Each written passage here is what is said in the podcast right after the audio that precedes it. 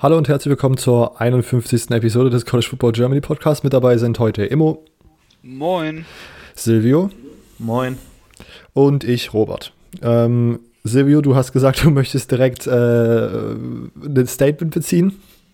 Ach so, ja, ähm, ich habe heute diese Woche, man kann es eigentlich kaum sagen, zum ersten Mal wirklich in eine, in eine Folge von uns auch reingehört.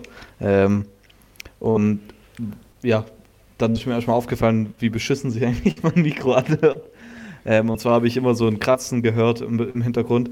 Ähm, ich, ich, bin jetzt auf den Grund gekommen, dass das vermutlich dann doch wirklich mein Mikrofon ist. Ähm, ich wollte es mir nicht eingestehen. Ähm, vielleicht ein bisschen zu stolz gewesen sein, einzustehen, dass der Fehler vielleicht doch bei mir liegen könnte. Ähm, ich habe mir jetzt aber ein neues Mikrofon bestellt und wir werden jetzt probieren, mich immer auf Stumm zu schalten, solange äh, ich nichts zu sagen habe. Äh, ich meine, meine Meinung interessiert ja sowieso nicht so viele Leute. Von daher wird das Schreibt jetzt mal in die äh, Kommentare so äh, Team Silvio. oh, danke. danke. Fishing for Compliments. ähm, schön. Man, man kriegt nicht oft Komplimente von, von einem Michigan-Fan. Ähm, kurz noch, folgt mir bitte auf Twitter. äh, das, das wollte ich eigentlich hauptsächlich sagen. Gib mir ein, vielleicht äh, Follow for Follow. Ähm, äh, nee, aber wie gesagt, äh, wir probieren es jetzt mal und mir tut es wirklich leid. Also, ähm, ich, ich, ich hätte mir da auch schon frü früher was dagegen gemacht, hätte ich es gewusst, dass es äh, mein Problem ist. Also, ja, seid entschuldigt. Ich sei entschuldigt, bitte. Ähm, aber jetzt kommen wir mal zum Gescheiden, oder? Ja, genau. Wir haben heute äh, den Week 11 Recap für euch. Wir haben, weil wir vor der Veröffentlichung des zweiten College Football Playoff Rankings da sind, eine kleine Prediction, wie das ausgehen wird. Ähm, zur Info, wir nehmen so gegen 19.30 am Dienstag, den 12.11. aus und heute, ich glaube, 2 Uhr nachts äh, kommt das neue Playoff Ranking raus und wir wollen einfach mal kurz die äh, Top 6 Teams predikten ähm, und dann nachher sagen, wir sind äh, offensichtlich, ähm, wie sagt man, Wahrheitsseher? Nee. Äh, Glaskugelspezialisten. War, war sehr. War sehr? Hellseher, genau. Hellseher. Hellseher ja. äh, dann haben wir wieder eine massige Anzahl an Fragen von euch bekommen, die wir beantworten wollen. Ähm, und am Ende geben wir euch einen kleinen Ausblick, was in Woche 12 äh, im College Football Kosmos so gehen sollte. Okay, ähm, wir fangen wieder ganz normal an mit der Woche 11, die jetzt schon vergangen ist. Und ich würde sagen, Immo darf mit dem Spiel starten, was er sich so am Wochenende angeschaut hat. Ähm, ich mache es kurz und knackig mit dem ersten Spiel. Ich glaube, mhm. weil es nicht viel dazu zu sagen gibt. Maryland, Ohio State. Ui. Ähm, 14 Punkte Maryland. Es durften auch mal am Ende ran so, nachdem Ohio State ihre Backups drauf hatte. Ähm, 73 Punkte Ohio State. Ich glaube, man muss nicht, nicht, nicht sehr viel dazu sagen. Äh, Ohio State hat Maryland auf jeden Fall abgefrühstückt. Justin Fields hat auch danach nochmal gesagt, es war die beste Entscheidung überhaupt hinzukommen äh, zu Ohio State. Selbst Chris Juggernaut, der Backup, durfte spielen. Selbst Gunnar Hogue, der dritte Backup, durfte spielen. Ähm, ja, man muss nicht viel dazu sagen. Es war eine, war eine pure Zerstörung. Ähm, seitdem Maryland, Syracuse und ich glaube die Howard University war es, bin ich mir da so sicher. Ja, ich Howard. guck mal schnell nach. Genau. Ja, es waren Seit, seitdem Howard. sie, also Howard seitdem Weizen. sie, genau, also man kann ja mal so ein bisschen die Saison durchgehen. Ich finde das so, so eine leichte Spiegelung jetzt inzwischen von dem, was sie eigentlich am Anfang gemacht haben, ne? Angefangen 79-0 gegen Howard. Alle dachten sich schon so, bam, wow, okay, Maryland, was geht ab?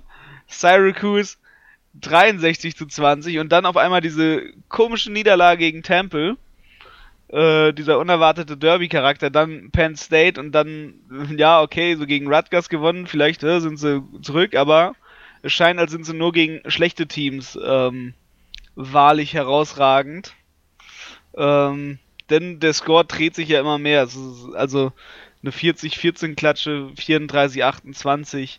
Ähm, bei den Terrapins läuft gar nichts, so ein bisschen. Also, ne, seit dem 79-0 ist man bei einem 73-14 gegen Maryland angelangt. Ähm, harte Nummer.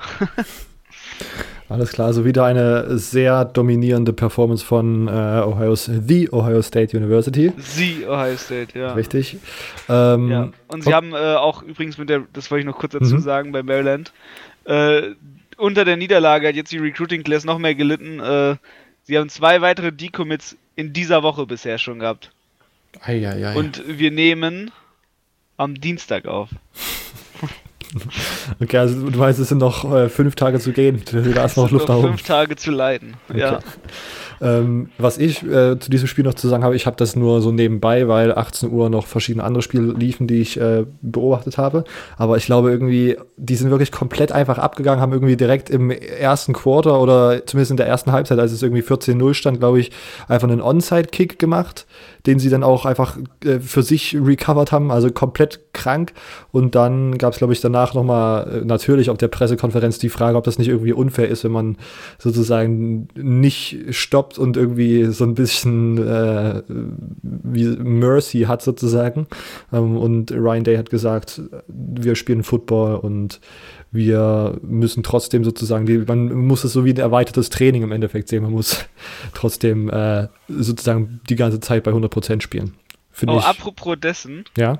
Ähm, ich habe eine lustige Geschichte jetzt letzte Woche gelesen, also halbwegs lustig, äh, ist ein bisschen zum, zum Schmunzeln darüber, was für Leute es gibt. Mhm. Äh, eine Highschool in New York ähm, musste ihren Headcoach für ein Spiel sperren, weil sie sechs Punkte zu viel gescored hatten, weil sie quasi so nach dem Motto den Score hochgerannt haben, weil es in, in der Gegend irgendwie New York, New Jersey, in irgendeiner Highschool-Liga, da gibt es die Regel, dass äh, wenn du zu hoch den Gegner schlägst, dass du das quasi mit Absicht ja machen würdest, obwohl sie schon die Backups gespielt haben, weil sie haben den Gegner 56 oder so mit Abs also in dem Sinne verputzt und dann musste der Trainer, weil sie ja sechs Punkte zu viel gemacht hätten. naja. Okay, ähm, ja. also. Zum Glück gibt es das nicht im College. Das wäre ja peinlich. Also ein bisschen, das hört sich so ein bisschen nach so europäischen Verhältnissen an. Wo ja. dann auf einmal. naja. Ähm, Silvio, möchtest du weitermachen mit dem Spiel, was du als erstes geschaut hast am Wochenende? Kann, kann ich machen. Ähm, bei uns, wir waren ja die gleichen Spiele, waren wir ja zusammen Richtig. geschaut, so ein bisschen. Ähm, so, nicht in Person, aber ähm, wir haben halt miteinander. Man war gedanklich verbunden. Ja, nee, so nicht. ähm, über, über Discord halt äh, ein bisschen währenddessen geredet und gleichzeitig über Teams lustig gemacht. Einzelne Sachen. Oder auch also nicht über einzelne ja, Teams. Nein. Ja. ähm, deshalb mein, mein erstes Spiel war äh, Penn State gegen Minnesota. Ich meine, wahrscheinlich für alle, die College Football über, über RAN schauen, wahrscheinlich auch das Spiel, das sie geschaut haben. Robert hat auf jeden Fall auch über RAN geschaut. Ähm, Ton an oder nicht, lasse ich jetzt mal offen, äh, was er da gemacht hat. aber ja, RAN, Penn State, Minnesota, klasse Spiel. Ähm, auch wenn ich vielleicht die letzten paar Minuten ähm, nicht gesehen habe, ähm, zumindest nicht live. Ähm, ja, ich meine, Minnesota, wer hätte es gedacht? Also, ich habe wirklich nicht damit gerechnet. Robert ich. hat natürlich damit gerechnet. Paul, frech. Ähm, also, ich hätte wirklich niemals damit gerechnet, dass Minnesota vor allem, das war ja zu Beginn dominant. Also, die erste Hälfte war ja vor allem am Anfang, ich weiß nicht, was Taylor Morgan, der laut Robert aussieht wie PJ Fleck. Das ist nicht nur äh, laut mir, das ist einfach, wenn man objektiv sich die Bilder anschaut, sind das ein und dieselbe Person. Ja, ja behauptest du halt, wie gesagt. ähm, hatte Topspiel, also das kann man auch nicht anders beschreiben. 18 von 20 für 339 Yards und drei Touchdowns. Ähm, ich, ich, weiß auch nicht, was die äh, Bateman dem Wide Receiver gegeben haben. Der hat ja in der ersten Halbzeit ja so alles zerstört. Was, also die, die Penn State Defense hatte da, äh, die Defense Backs haben, hatten gar keine Chance gegen den. Ähm, Sean Clifford war für mich überraschend schlecht. Ähm, vielleicht so ein bisschen äh, exposed worden, sage ich mal. Ähm, aber ja, also ich weiß nicht, was man da sagen kann. Also für mich war es ein großer Upset. Also klar, man hat es. Was war der, was war der Spread, glaube ich? Warte, ich schau schnell. Ähm, 6,5. Das ist immer ein Touchdown. Ich meine, hier spielt das Nummer 4 Team, das halt zu dem Zeitpunkt ein Playoff-Team war. Ähm, auch wenn wir alle drei gesagt haben, dass wir wahrscheinlich nicht denken, dass Penn State am Ende in den Playoffs landet. Ähm, allgemein, weil Ohio State noch gegen Penn State spielt. Ähm, oder? Ja. Ja. Ähm, ja, trotzdem, also ich meine, das muss man auf jeden Fall äh, hinsehen und jetzt äh, muss man annehmen, dass Minnesota wirklich ein Top-Team ist und ich weiß, jetzt reden die meisten schon über Minnesota in die Playoffs, aber ich weiß jetzt auch nicht, ob es so weit geht. Ich meine, immerhin, ich glaube, vorhin habe ich mal geschaut, Minnesota spielt dieses Wochenende gegen Iowa Und ich glaube, Minnesota ist, ich glaube, nur drei Punkte Favorit. Ähm, da ich, ich gucke jetzt gerade nochmal, ob das auch stimmt. Also Minnesota muss immer noch im Finale gegen ähm, Ohio State spielen, um da mal genau. reinzukretschen. Aber jetzt, pass auf, Iowa ist letzte Woche zumindest Nummer 18 gewesen. Die sind jetzt auch Nummer Ja. 18 ähm, im, im AP-Poll. Und äh, die sind Favorit gegen, I also Iowa ist Favorit gegen Minnesota. Ich weiß auch nicht, was ich davon halten soll, aber vielleicht dazu nachher mehr. Gut, ja, das war das Spiel gleichzeitig, oder war es 21 Uhr Spiel, äh, habe ich noch Arkansas gegen äh, Western Kentucky verfolgt. ähm, Mann, das, das war auch eine Sache für sich. Ähm, man kann es kaum glauben können. Äh, Arkansas hat mit wie vielen Punkten am Ende verloren? Dr- 30 oder so, oder mehr sogar. Ähm, hat auf jeden Fall äh, Chad Morris dann mal schnell seinen Job gekostet. Arkansas hat nämlich nach der Woche einen Headcoach rausgeworfen. Ähm, war, war eigentlich abzuwarten. Ja, sie haben 45 zu 19 verloren. Ähm, sind in meinem Rechen 6, 26 Punkte. Oder? Äh, ja. Ja. so, hier, Informatikstudent kann ich Mhm. mal 45 minus 19 rechnen. Ähm, ja, ich, also über das Spiel will ich eigentlich gar nicht mehr so lang reden, weil, ja, das, das ist armselig, fa- fast so armselig wie das Spiel von Michigan State, aber dazu werden wir, werden wir na, wahrscheinlich nachher wieder Fragen bombardiert.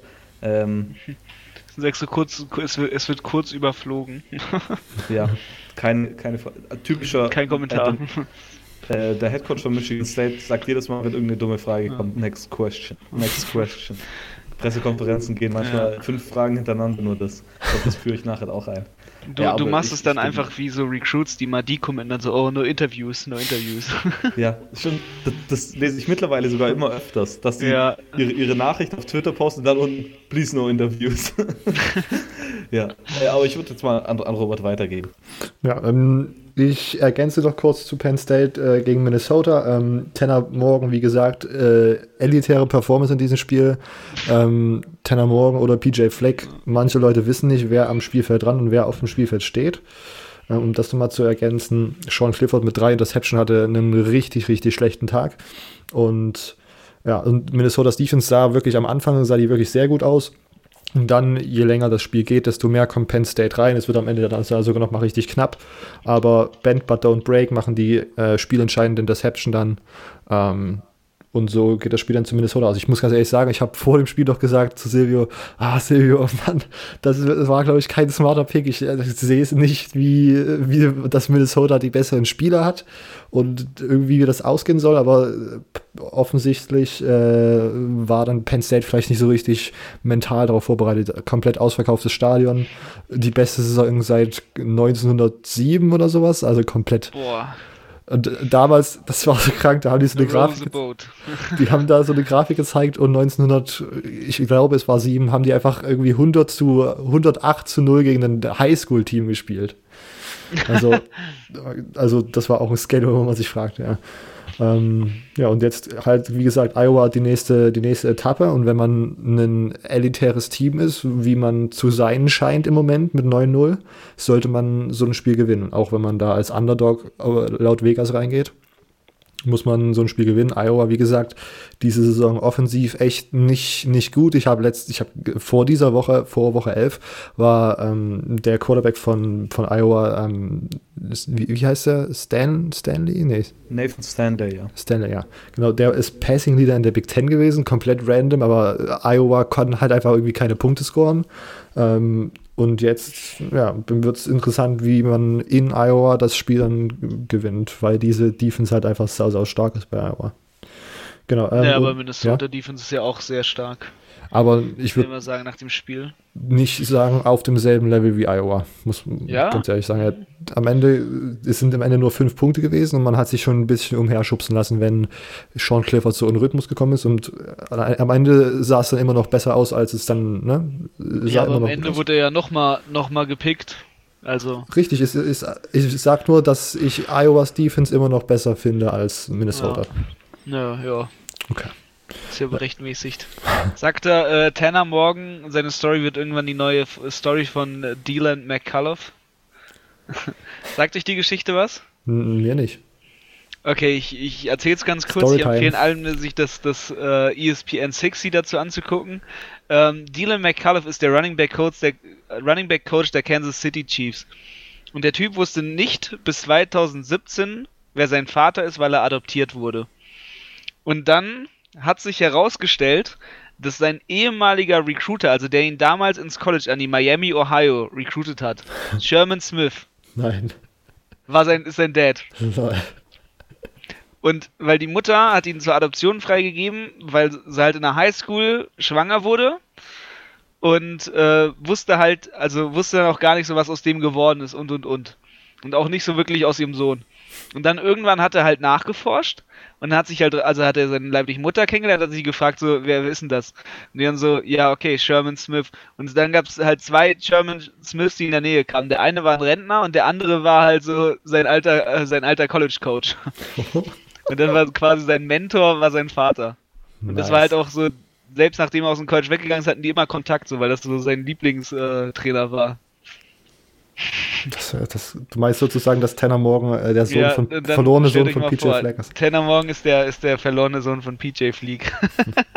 da sind wir aber schon, da kommt man aber schon in die Verschwörungstheorie. ja. ist der neue Dylan McCullough. Und jetzt erzählt uns Immo ganz ja. nebenbei, 9-11 äh, war ein Inside-Job. nee, nee, nee. Gut, das ist ein anderer Podcast, ne? Das ist ein anderer Podcast. äh, schaltet ein. 9-11 Theory. Äh, Germany. So, nee. Hohlerde Cast. Okay, ja. ähm, mein zweites Spiel, was ich mit dem äh, zweiten Auge verfolgt habe, war ähm, Florida gegen Vanderbilt. Will ich gar nicht zu viel sagen. Ähm, Florida zu Hause absolut dominant, 56 zu 0. Ähm, sechs Hacks insgesamt von dieser krassen D-Line dieses Jahr. Ähm, Kyle Trask mit zwei Interceptions, aber trotzdem Teil, äh, größtenteils trotzdem nicht schlecht aus. Und äh, interessanter Stat, elf Spieler haben mindestens eine Reception bekommen. Dan Mullen ist dafür bekannt, dass in seinem System nicht es so den Number One Receiver gibt, sondern dass der Ball viel verteilt wird. Elf äh, Spieler mit einer Reception, fand ich interessant. Okay, und damit darf immer wieder. Ja, gut. Ähm, was gab's noch am Wochenende? Also ich habe nicht so viel geguckt. Ich habe noch ähm, das Alabama LSU-Spiel gesehen, aber da kommen wir ja noch wahrscheinlich drauf zu. Warte kurz immer, ich möchte äh, noch, ich möchte eine kurze Brücke bauen. Ähm, Kann es sein, dass du zufällig an einem neuen Projekt gearbeitet hast, das ganze Wochenende lang, oh, ja. um das auf die Beine zu stellen und, und davon vielleicht kurz erzählen möchtest? Äh, gut, dann nutzen wir das dafür. Alter, smooth. Äh, wow. wow, das ist ja sehr smooth. Ja, ähm, erzähle ich gerne von. Ja, also ähm, meine neue Offiz also meine neue Firma ist jetzt offiziell an den Start gegangen, wo ich mitarbeite. Ähm, 365 Recruiting heißt das Ganze. Ähm, ja, was ist das Ziel? Das Ziel ist ähm, vor allem europäische Spieler an die Colleges zu vermitteln. Ähm, insbesondere aber auch eine Transparenz hier in, in Europa und insbesondere auch in Deutschland äh, bezüglich, bezüglich College Football zu betreiben, ähm, viel Aufklärung zu betreiben, also viel auch Spielern erklären, äh, was sind die Möglichkeiten, die man haben kann, ähm, welche Level gibt es alles und wie sollte man sich selber auch einschätzen, nicht, dass man ähm, ja nicht, dass Spieler auch teilweise einfach Träume hinterherrennen, die nicht realisierbar sind ähm, oder nicht auf dem Level realisierbar sind, wie sie es sich vielleicht vorstellen.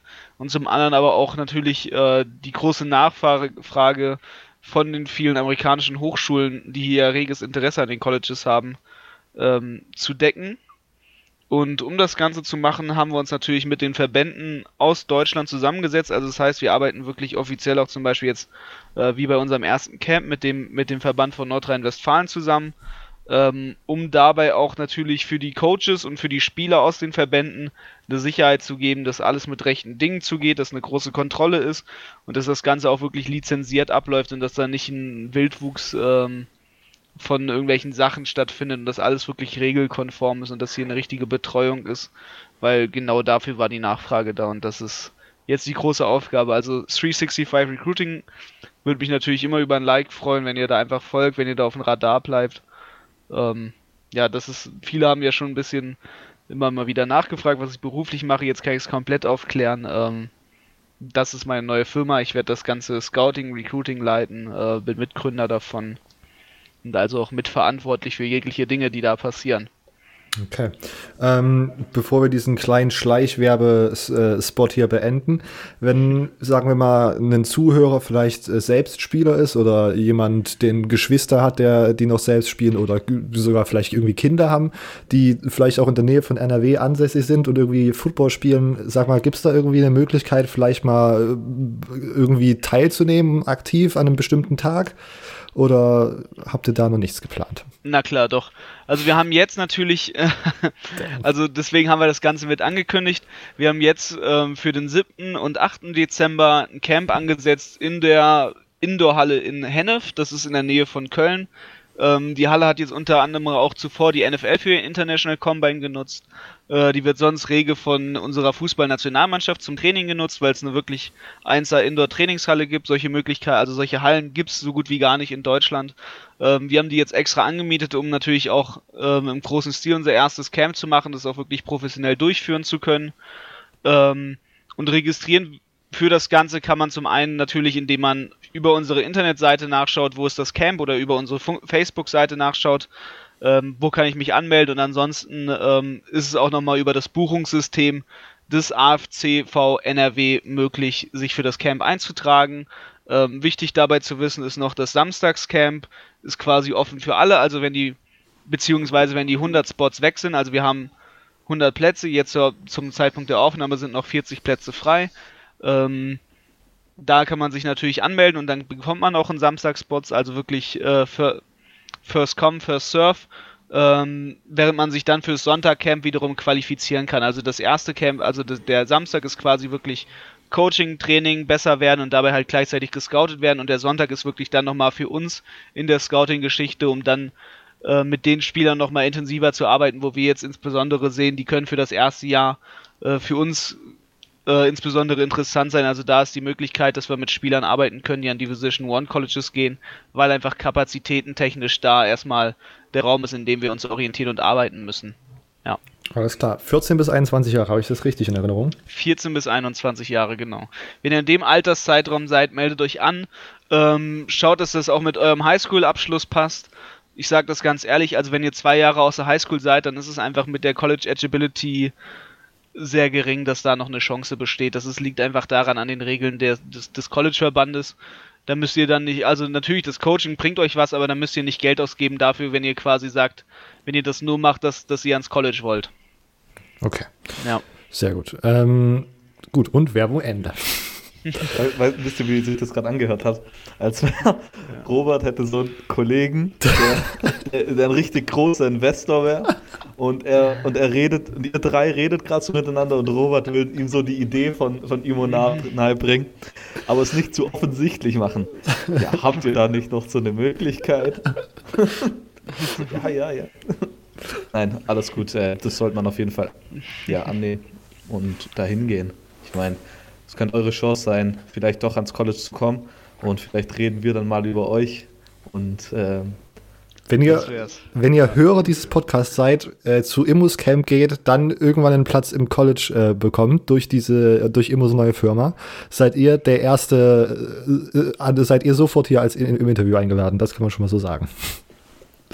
ähm, okay. Ja, jetzt, jetzt ja. müsst ihr da schon fast hingehen. genau.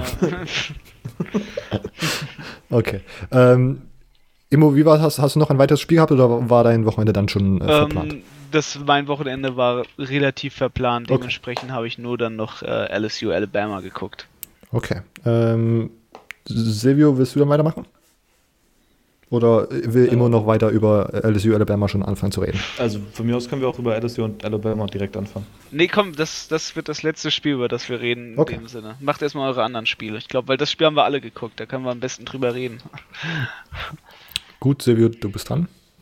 Äh, ja, dann, dann muss ich es jetzt wohl machen. Ähm, 21:30 Michigan State, Illinois. ähm, ich, wie gesagt, ich, ich glaube, also ich habe die Frage diese Woche nicht angeschaut, wie, wie eigentlich immer. Ähm, und ich glaube, da kommen nachher noch ein paar üble Sachen auf mich zu. Äh, ich habe es auch irgendwie verdient ein bisschen. ähm, ja, ähm, mein Kurzwerbung, mein Twitter-Profilbild tut die, äh, die Lage gerade ziemlich gut beschreiben von mir. Ähm, ja, ich meine, bis zum dritten Quarter sah das ja gar nicht so schlecht aus. Ich meine, zum dritten Quarter war man halt auch 31 zu 17 vorne. Äh, zur Halbzeit hat man äh, ja, 28 zu 10 geführt. Zeitweise hat man 28 zu 3 geführt und es scheint, als wäre mit dieser 28 zu 3 irgendwas. Ähm, also falls euer Team, ich meine, Atlanta Falcons gegen Patriots, 20 zu 3, äh, Michigan State gegen Illinois. Ich will jetzt nicht sagen, dass das so ein großes Spiel gewesen wäre wie Super Bowl. Welcher war das? 51? Ein, keine Ahnung. 51 kann sein. Ja, klingt plausibel. Ähm, aber falls euer Team mal 28 zu 3 hinten liegt, äh, wäre ich ganz vorsichtig. Ähm, ja. Ja, ich, mein, ich bin ein bisschen am Boden zerschlagen. Ich weiß echt nicht, ich kann es gar nicht verstecken. Also vor allem vor dem Spiel nächste Woche. Ich habe schon Albträume zeitweise. Ähm, ja, äh, ich, weiß, ich weiß gar nicht, wo ich anfangen soll. Ähm, also man kriegt es nicht hin, die, dass dieser Brian Lewerke das nicht hinkommt, einmal den Ball vom Center richtig zu fangen, wenn er nicht direkt an der Center steht, sondern mal einmal aus der Shotgun spielt. Ich verstehe es nicht. Ich verstehe es wirklich nicht. Hab, habt ihr es gesehen? Nee, so ich brauche es. Michigan State, ja. Michigan State steht an der Ein-Yard-Linie. oh Gott. Also vor Illinois Endzone. Ähm, ja, man kann es jetzt zumachen, das Spiel scheinbar zumachen. Brian DeWerke kriegt den Snap, ich glaube sogar an das Center, äh, dreht sich um und fummelt den Ball einfach. Es war, ich bin mir vorgekommen, wie sich wahrscheinlich die Alabama-Fans vorgekommen sind bei äh, Tour äh, im ersten Try. ähm, nur noch schlimmer. Äh, ja, dann so dumme Sachen wie dieser Pick Six am Ende dann noch. Ähm, weißt vor allem, wenn ihr euch das mal anschaut, wenn ihr das Spiel nicht gesehen habt, guckt euch diese Pick 6 an. Der, der, der, Run, der Wide Receiver läuft, ich, ist jetzt egal, Richtung äh, rechte Außenlinie und Brian Lewerke wirft ihm einfach komplett ins Kreuz, aber nicht ein bisschen, sondern so, dass er einfach irgendwie zwei Meter weiter nach hinten und da steht halt perfekt der, der Verteidiger natürlich. Äh, ich weiß nicht, ob, ob Brian Lewerke irgendwie eine, eine Farbblindheit hat, äh, eine Farbschwäche und sich gefragt hat, warum, oder sich dachte, ach komm, diese, heute spielen wir in weiß, aber was sind die orangenen Helme? Ach komm, ich werfe einfach trotzdem mal dahin. Ähm, ich weiß, ich, boah, ich, ich weiß echt nicht. Das, das Spiel hat mich echt so ein bisschen aggressiv gemacht. Ähm, am Ende war ich dann auch zum Boden zerstört. Äh, Robert, du kannst das ja bezeugen. Ähm, ich, bin, ich bin ins Bett gegangen danach äh, und ich musste mir die eine oder andere Träne verdrücken. ähm, ja, ich, ich weiß nicht, also das war echt, das war echt übel, Mann. Fuck, Mann. Wie kann man 31 zu 10 führen im dritten Quarter und dann noch verlieren? Und vor allem, man, hat, man ist in der, ähm, man ist bei, ähm, wie heißt's? In der, man ist bei äh, Illinois in der Hälfte, noch vier Minuten zu spielen. Man kriegt es nicht hin, irgendwie das Ding runterzuspielen. Nein, man macht nur ein Field Goal und dann natürlich fünf Sekunden vor Schluss kommt Daniel Barker und fängt den dummen Pass von Brandon Peters. Ähm, unglaublich, unglaublich. Ich meine, Elijah Collins zum Beispiel kann man nichts vorwerfen, hat wenigstens 170 Yards Running gemacht, aber Brian DeWerke übel, übel. Ich hoffe auch nicht, dass er spielt am Wochenende. Ich meine, wir können, wir können ich meine, man kann den Kick aufstellen, der kann den Ball besser werfen als der. Ich meine, was, ich, was ich ja für Michigan State in naher Zukunft sehe, ist einfach ein ganzes Spiel in Wildcat. Einfach immer nur Receiver und Running Backs auf Quarterback und es ist immer ein Run. Es ist irgendwie egal, was passiert, weil ich meine, Receiver sind ja eigentlich, glaube ich, gar nicht mal so schlecht. Running Back ähm, hat, wie gesagt, auch diese Woche performt. Aber wenn man einfach den Quarterback rausnimmt aus der ganzen Offense, sollte das auch eigentlich äh, funktionieren, oder nicht? Ja, hoffentlich. Also wirklich, das ist der Brian DeWerke, der steppt nach hinten in, in, die Pocket und man fängt an zu zittern. Bitte, bitte, wirft er nicht. Also, die so Slants oder so, da denkt man sich schon, oh Gott, bitte, bitte, bringt er die an. Und dann, wenn der ausholt und den Ball tief mal wirft, was er zum Glück nicht oft macht, dann kannst du fünf Kreuzzeichen machen und ein Ave Maria beten und hoffen, dass, dass der Ball irgendwie nicht beim Gegner landet. Ähm, ich war äh, wirklich, ich, ich bin äh, sprachlos. Ähm, nichtsdestotrotz, Michigan wird am am Wochenende oh. verlieren. Ähm, Brian Lewerke wird fünf Touchdowns werfen und keine Interception und ich werde ihn lieben dafür. Ja. Ähm, Die spielen Wildcat Formation. Ja, hoffentlich. Dienstag, 20 also, Uhr, es beginnt. Silvio muss sich jetzt langsam. Silvio fängt jetzt an, sich für Samstag in den Sieg reinzureden. Ja, man muss immer positives Wenn man, wenn man fest genug dran glaubt, dann passiert es, ne? ja, ähm, also wenn, wenn. Ich weiß. Äh, Schick ihn doch einen Drohbrief aus Deutschland. Wenn ihr nicht gewinnt. weil das Ding ist halt, nach die Spiele danach, Michigan, also man spielt jetzt noch gegen Michigan und dann gegen Maryland und gegen Rutgers. Und ich habe sogar ein bisschen mehr Schiss vor den beiden Spielen. Weil ähm, Maryland sah jetzt letzte Woche, ich sag mal, nicht so gut aus.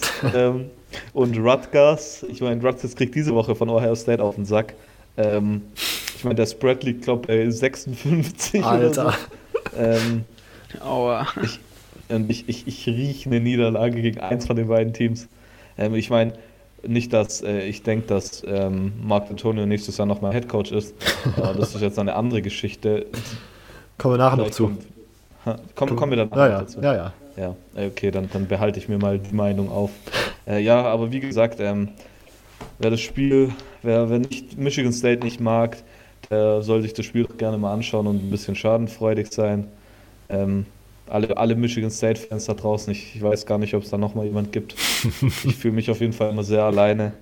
Ähm, äh, bessere Zeiten kommen, hoffentlich. Ich hoffe es wirklich. Ähm, das wird übel. Ich muss mir gerade die Tränen verdrücken, weil das war, das war echt eine üble Partie, Mann. Also guckt euch das echt nicht an, wenn ihr auf guten Fußball, Football steht. Ich meine, äh, man muss es halt dann doch noch eingestellt. Also Illinois hat es am Ende dann echt nicht schlecht gemacht. Aber Illinois war so beschissen in der Halbzeit 1. Oh Mann, ich weiß nicht, wie man das Spiel hat verlieren können.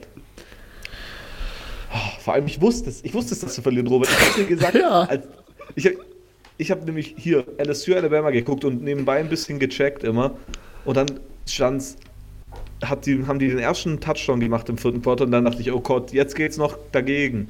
Dann fummelt der, dann wirft er auch noch diese Pick Six ja am Anfang, dann fumble, ich. Hm.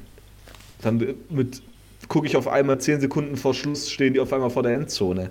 ähm, unglaublich, wirklich. Ich würde jetzt auch gern weitermachen, gern. Also okay. ich will da nicht mehr länger drüber reden. Okay. Ähm, hast du noch ein anderes Spiel auf, auf Plan außer Alabama LSU, Silvio?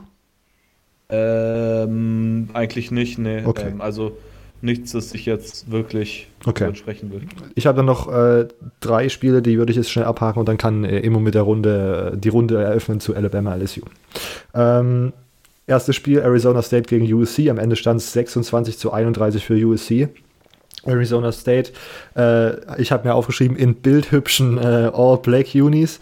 Ähm, mit absolut bekloppter Defense in der, im, im ersten Quarter, vor allen Dingen, ja, in der, ja, doch im ersten Quarter. Ähm, 28 Punkte zugelassen von 31 im ersten Quarter direkt. Ähm, man also konnte, also Arizona State konnte wirklich überhaupt nichts stoppen. Alles, was passiert ist, keine Ahnung, jeder, jeder einzelne Offensivversuch ging wahrscheinlich im Durchschnitt für 10 Yards oder so. Also wirklich komplett krank ähm, für Leute, die sich äh, sehr für Deutsch, äh, deutsche College Football Spieler interessieren. Ähm, Amon Ra St. Brown spielt bei ähm, USC Receiver, dürften alle kennen. Ähm, großer Bruder spielt bei Green Bay in der NFL, kleiner Bruder bei Stanford.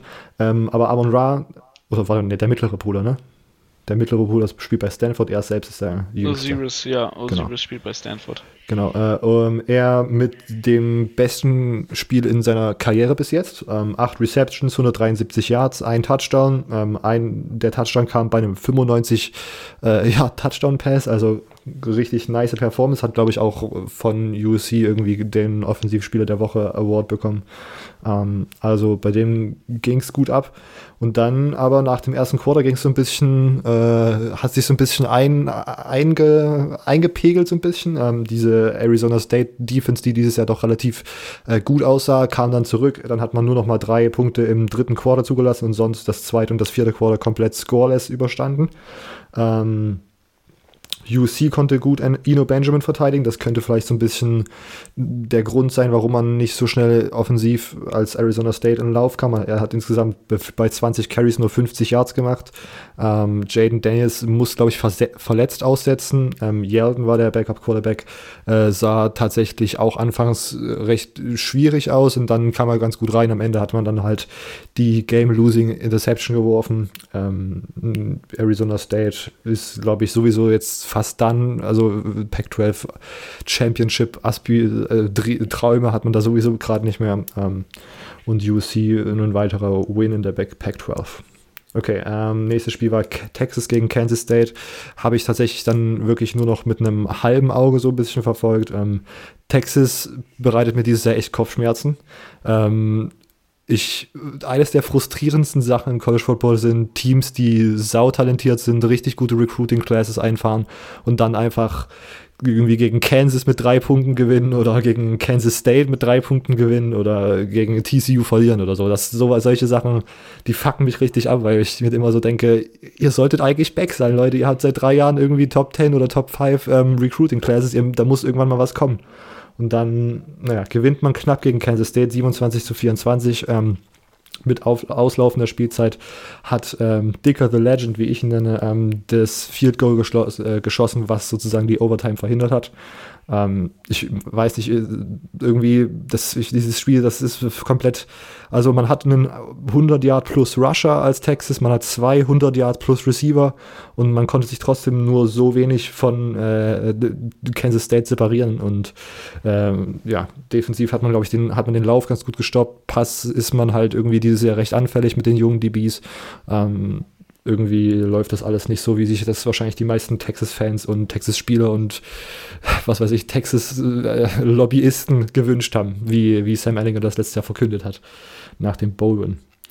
Ähm, okay, ähm, mehr ah, dazu. Kurz noch, ja? apropos Texas, mhm. habt ihr es gesehen? Äh, die haben, verlieren gerade so viele Recruits, ähm, die, weil du gesagt hast, dass die ja in den letzten Jahren immer so viele ähm, gute Recruiting-Classes haben. Die haben in den letzten Teilen ein paar ähm, gute Commits verloren, zum Beispiel ähm, Four-Star 2021, Wide Receiver, Quid, äh, Quidarius Davis, die Namen sind immer top, ähm, der Cold ist zum Beispiel nur, aber die und, und Arkansas, aber Arkansas ist ja klar, die haben Headcoach verloren. Verlieren zurzeit ziemlich viele Recruits, was ich ziemlich überraschend finde, dann doch irgendwie. Aber wie wahrscheinlich mit, mit diesen lackluster, wie man es so gerne nennt, ähm, Performances hängt das wahrscheinlich zusammen. Ähm, peinlich, um das anzumerken. Ich, ich, meine, ich bin sowieso, ich, äh, ich wünsche mir ja, dass wir in der Offseason noch mal ein bisschen mehr über das Recruiting dieses Jahr sprechen, weil ich äh, durch diese, durch dieses ganze, diese ganze College-Football-Landschaft, die dieses Jahr irgendwie so ein bisschen ausgeglichen erscheint,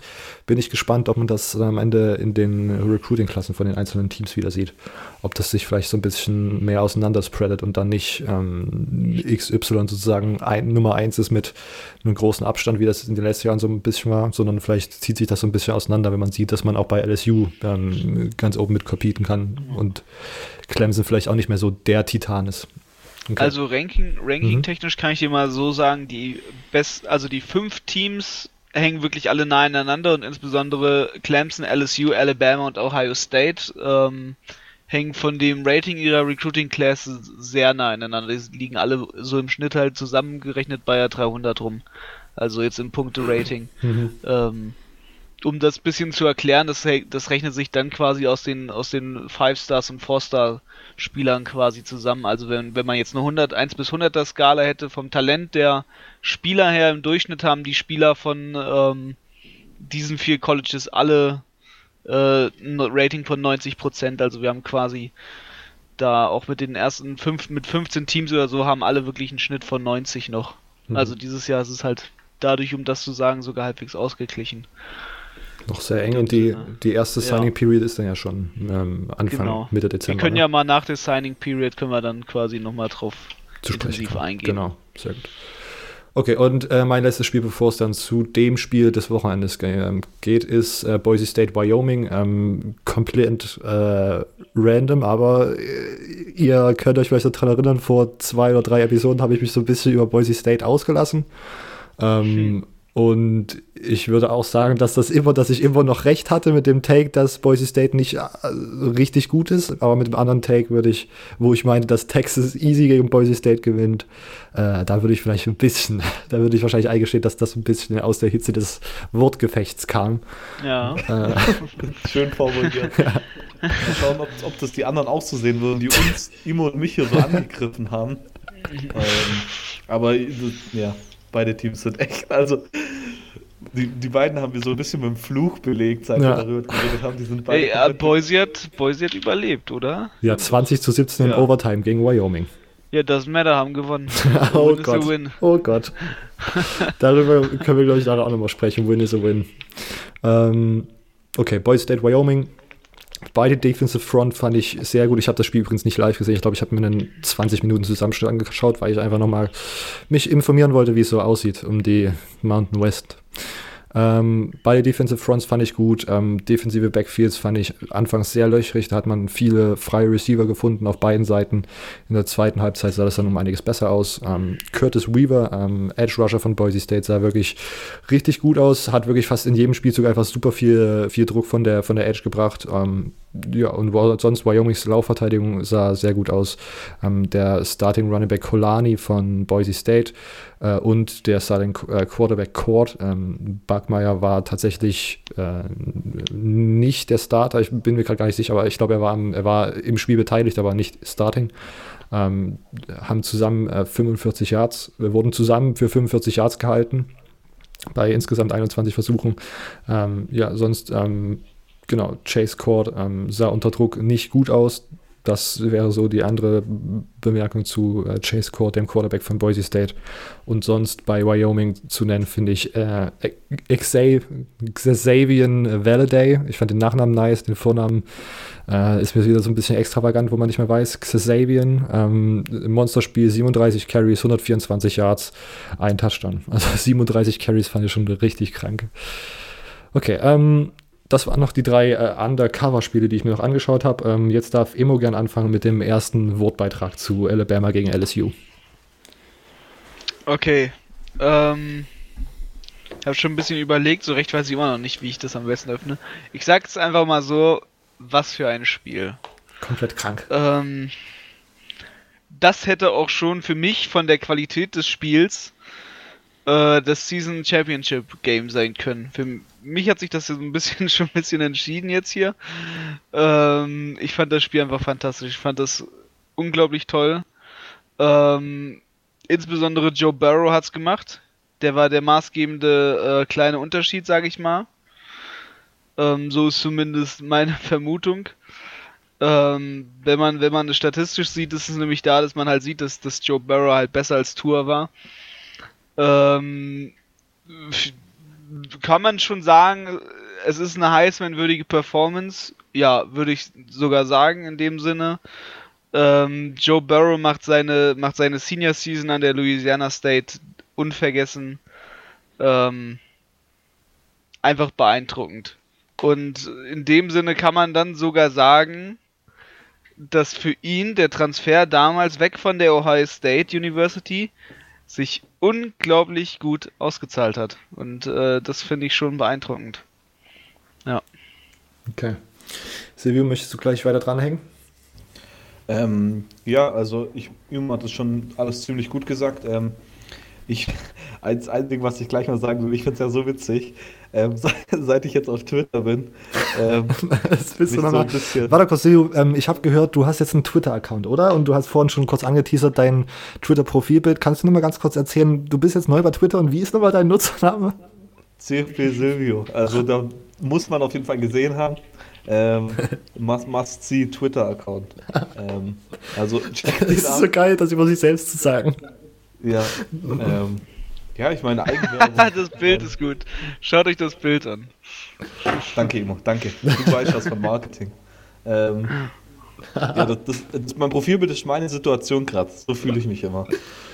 Ähm, ja, äh, bei Ding war jetzt. Ja, wie gesagt, seit ich auf Twitter bin, äh, habe hab ich mich damals mal so ein bisschen umgeschaut. Ich fand Twitter immer so ein bisschen so eine komische Sache. Ähm, Ja, aber ich habe dann mal nach, nach dem Alabama-Spiel direkt dieser Hashtag Fire Nick Saban. Und übel viele Leute haben geschrieben, dass Alabama, das, weil in der, in der Halbzeit sind ja schon ziemlich viele Fans von Alabama nach Hause gegangen. Und dann haben übel viele geschrieben, dass das jetzt genug haben von Nick Saban, dass Nick Saban die Offense nichts mehr ist. Und ich dachte so, hä? Was? So ein Spiel, das er verloren hat gegen LSU. Ich meine, das am Ende waren es nur fünf Punkte. Klar, kann man jetzt sagen, dieser letzte Touchdown, wie viel man den anrechnen will. Ähm, nicht, dass er nicht zählt oder so, aber ich, ich weiß nicht. Es gab halt ein paar Leute, die sagen, dass, wie viel man jetzt auf diesen fünf Punkte Abstand wirklich setzen soll oder ob das weil es war ja eigentlich schon ein bisschen deutlicher als fünf Punkte für, für mich. Also mhm. LSU war die bessere Mannschaft und LSU war deutlich die bessere Mannschaft. Ähm, jetzt, es war kein Clemson Notre Dame deutlich, ähm, aber es war schon ziemlich deutlich, vor allem in Halbzeit 1. Also ich meine, Joe Burrow hat ja das Spiel seines Lebens schon fast in Halbzeit 1 gemacht.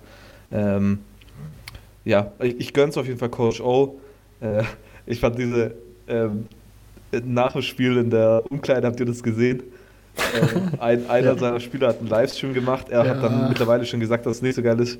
Er hat da sagt so, Coach O, ähm, Roll Tide, no, fuck you.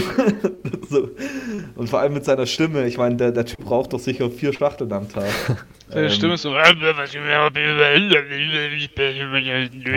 nicht schlecht. So, so ist seine Stimme, ja. Das ist die deutsche das Übersetzung. Mal, das erste Mal, als ich Coach O gesehen habe, war in Blindside sogar in dem Film. ja, ähm, ja. Weil da war der als, als Ole Miss Head Coach noch, war der da gerade. Und ich dachte, die Stimme, das sei irgendwie so ein falscher, ähm, irgendwie der verarschte nur, weil und damals war, kannte ich den noch nicht richtig und ich dachte, es sei halt ein Schauspieler.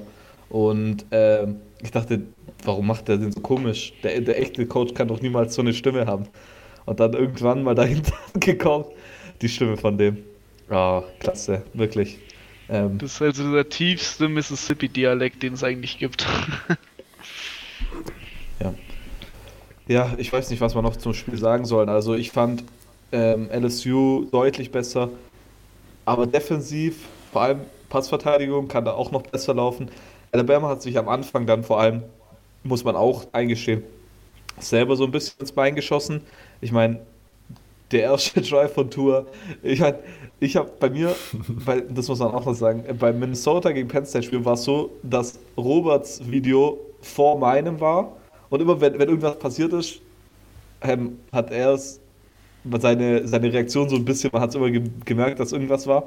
Aber Robert hat, hat, sich da so ein bisschen mehr im Rahmen halten können. Dann bei LSU gegen Bama war meins früher dran und ich habe mich gar nicht zusammenreißen können. Ich war, oh, oh, oh, scheiße, sorry, sorry. ähm, aber da, da bin ich mal kurz erschrocken und war schockiert und ja, also das war auf jeden Fall nicht dieser Star, äh, Start natürlich, den Alabama wollte. Kann ja gar nicht sein. Ähm, und ich, ich glaube einfach auch, dass das dann so am Ende, ja, so dieser falsche Start dann doch eher so ein bisschen was Negatives war. Natürlich kann man jetzt sagen, ja, Tour war ja verletzt und man hat es einfach gemerkt. Ähm, und vor allem dann am Ende ist er ja ziemlich runter vom, vom Spielfeld so gehumpelt, sagt man bei uns. Ich weiß nicht, ob man das jo. gutes, gutes Hochdeutsch ist. Gutes Hochdeutsch. Ähm, ich, ich, ich, weiß nicht, warum ich gerade gesagt habe, dass gutes Hochdeutsch ist. Ich glaube, ich rede nicht einmal Hochdeutsch hier. Ähm, Im Osten? Ich, ich, ich weiß nicht. Also ich fand, da allgemein wollte ich von euch eh noch die Meinung hören. Weil Tour stand nach dem Spiel auf einmal richtig krass gehumpelt und ich weiß, dass der eine miese Verletzung hatte. Ähm, aber ich fand das dann immer so, finde das im Nachhinein dann immer natürlich so ein bisschen übertrieben. Ich weiß nicht, ob ich da einfach so, ob ich das einfach als, als Mensch immer dann so sehe, dass, dass die Leute danach, immer wenn sie verlieren oder so, und dann auf einmal richtig krass humpeln, sodass es so aussieht, als wollen sie ähm, die Schuld von sich weisen und ich habe doch alles gemacht, was ich wollte. Was, was meint ihr da? Also hat er da am Ende übertrieben oder hat er einfach wirklich so, so krass, dass er die Schmerzen auch während dem Spiel gemacht hat, dass es ihn noch so beeinflusst hat? Oder? Ähm, ich sag mal, schlaue Sache. Vielleicht das ganze Adrenalin rutscht dann in dem oh. Moment natürlich auch ab. Ja, also zum einen, ist es, zum einen ist es schlau, weil man dann natürlich nicht so einen auf den Deckel jetzt kriegt nach dem Spiel. weil alle ein bisschen Mitleid dann mit dir schieben. So nach dem Motto so, oh, der Arme, ne, hat alles für sein Team gegeben, ist verletzt jetzt sogar noch. Und zum anderen aber kommt natürlich medizinisch dazu, der hat ja bis zu dem Moment, wo das Spiel war, ne, bis zur letzten Sekunde, bist du voll mit Adrenalin. Du bist, du bist richtig in deinem Modus eigentlich drin und dann, wenn du das Feld runtergehst, dann war's das. Dann merkst du auch vielleicht mal, dass du da ein absolutes Eisbein gegen das Knie bekommen hast oder so. So einen richtigen Pferdekuss. Stimmt. Das habe ich jetzt ehrlich, muss ich sagen, nicht, nicht mit einberechnet. Vor allem, vielleicht kann es auch einfach sein, weil ich nie Football gespielt habe. Ähm, dass das jetzt mein Fehler war, aber da hast du natürlich recht. Und ich kann mich auch daran erinnern, ja. im Vorbericht bei College Game Day haben sie gesagt, Tour sei bei 90% oder 80% ungefähr, aber wenn Adrenalin einkickt und er un dann wirklich spielt, sei er bei 100%. Ähm, vielleicht, weil, weil ja. man das dann einfach nicht mehr so dran denkt die ganze Zeit. Ähm, ja, ja da, da muss ich mich jetzt verbessern natürlich. Gut, ich würde dann, ich würde sagen, ich, das ist so ein bisschen so ähnlich wie diese Spieler, die sich sozusagen offensichtlich von einem nicht existenten Sniper manchmal ins Bein schießen lassen, wenn das Team irgendwie einen Timeout braucht, aber es gibt keinen Timeout mehr, dann muss man sich kurz hinsetzen, ja. damit das Injury-Timeout genommen wird. So ein bisschen ähnlich ist das, finde ich, kann man das bewerten. Ähm, auf der anderen Seite, man muss, man, das mit diesem Adrenalin, das stimmt wahrscheinlich schon, aber ich meine, das Spiel ist seit einer Sekunde vorbei und du bist immer noch auf einem Feld vor, was weiß ich, 80.000 Zuschauern. So schnell geht das Adrenalin nicht weg und äh, ich, ich, sag mal, wenn du bei 90 Prozent bist, dann hast du höchstwahrscheinlich auch irgendein Schmerzmittel noch genommen. So, und da weiß, also ich kann mir. doch alle fit gespritzt bei solchen Sachen. Ja, und dann. Wenn der wichtigste Spieler in deinem Team ist, dann macht dein Team alles. Dann kriegst du 1000 Physiobänder, extra Stunden beim Arzt. Da fände ich schon sehr, sehr weird, wenn auf einmal das Schmerzmittel genauso getimt wurde, dass das nach Abpfiff irgendwie gerade ab. Aber ich, ich will ihm nichts unterstellen und das ist auch jetzt einfach nur eine andere Perspektive gewesen so. Aber ich kann mir auch vorstellen, dass das irgendwie einfach, keine Ahnung, wird das ja, wenn das Spiel ist vorbei und er muss jetzt irgendwie runter und auf einmal humpelt man halt so. Kann man, man, ja, keine Ahnung, ich will ihm da jetzt auch nichts Böses unterstellen oder so. In gewissen Grad ist es bestimmt auch mental einfach gewesen ja. jetzt was. Okay. Ähm, also ja. nur noch mal kurz, ich, ich will dem da nichts vorwerfen ja. oder so. Also Keiner. einfach nur ein bisschen komisch. Ähm, aber das kann natürlich schon sein mit, äh, mit Adrenalin. Aber wie du es auch sagst, das ist dann natürlich wieder was, das dagegen, spiel, äh, dagegen spricht. So schnell geht das Adrenalin dann, glaube ich, auch wieder nicht weg. Ähm, vor allem nach, nach den letzten Sekunden. Ich meine, das war ja schon ja, ja. Ich, komische Sache. Ähm, ja. Ja, also ich, bin, ich hätte aber auf jeden Fall erwartet, dass die Stimmen noch lauter sind, so nach dem Spiel und sagen, hey, Tour war gar nicht fit, was soll denn das? Ihr habt gar nicht wirklich richtig gegen Alabama gewonnen, sondern gegen Alabama, äh, keine Ahnung, 0,5, weil Tour nicht fit war oder sowas. Ach, wer die Ausrede braucht, der sucht sie sich sowieso. Okay, Silvio, warst du soweit äh, oder wolltest du noch was anhängen? Nee, ich habe eh nur um, um einen heißen Brei wieder rumgeredet. Ich, ich glaub's wieder gar nicht. ähm, ja, also ich bin fertig. Ja, ähm, ich will noch ergänzen, das war eine 31 Home Game Winning Streak, die gerissen ist.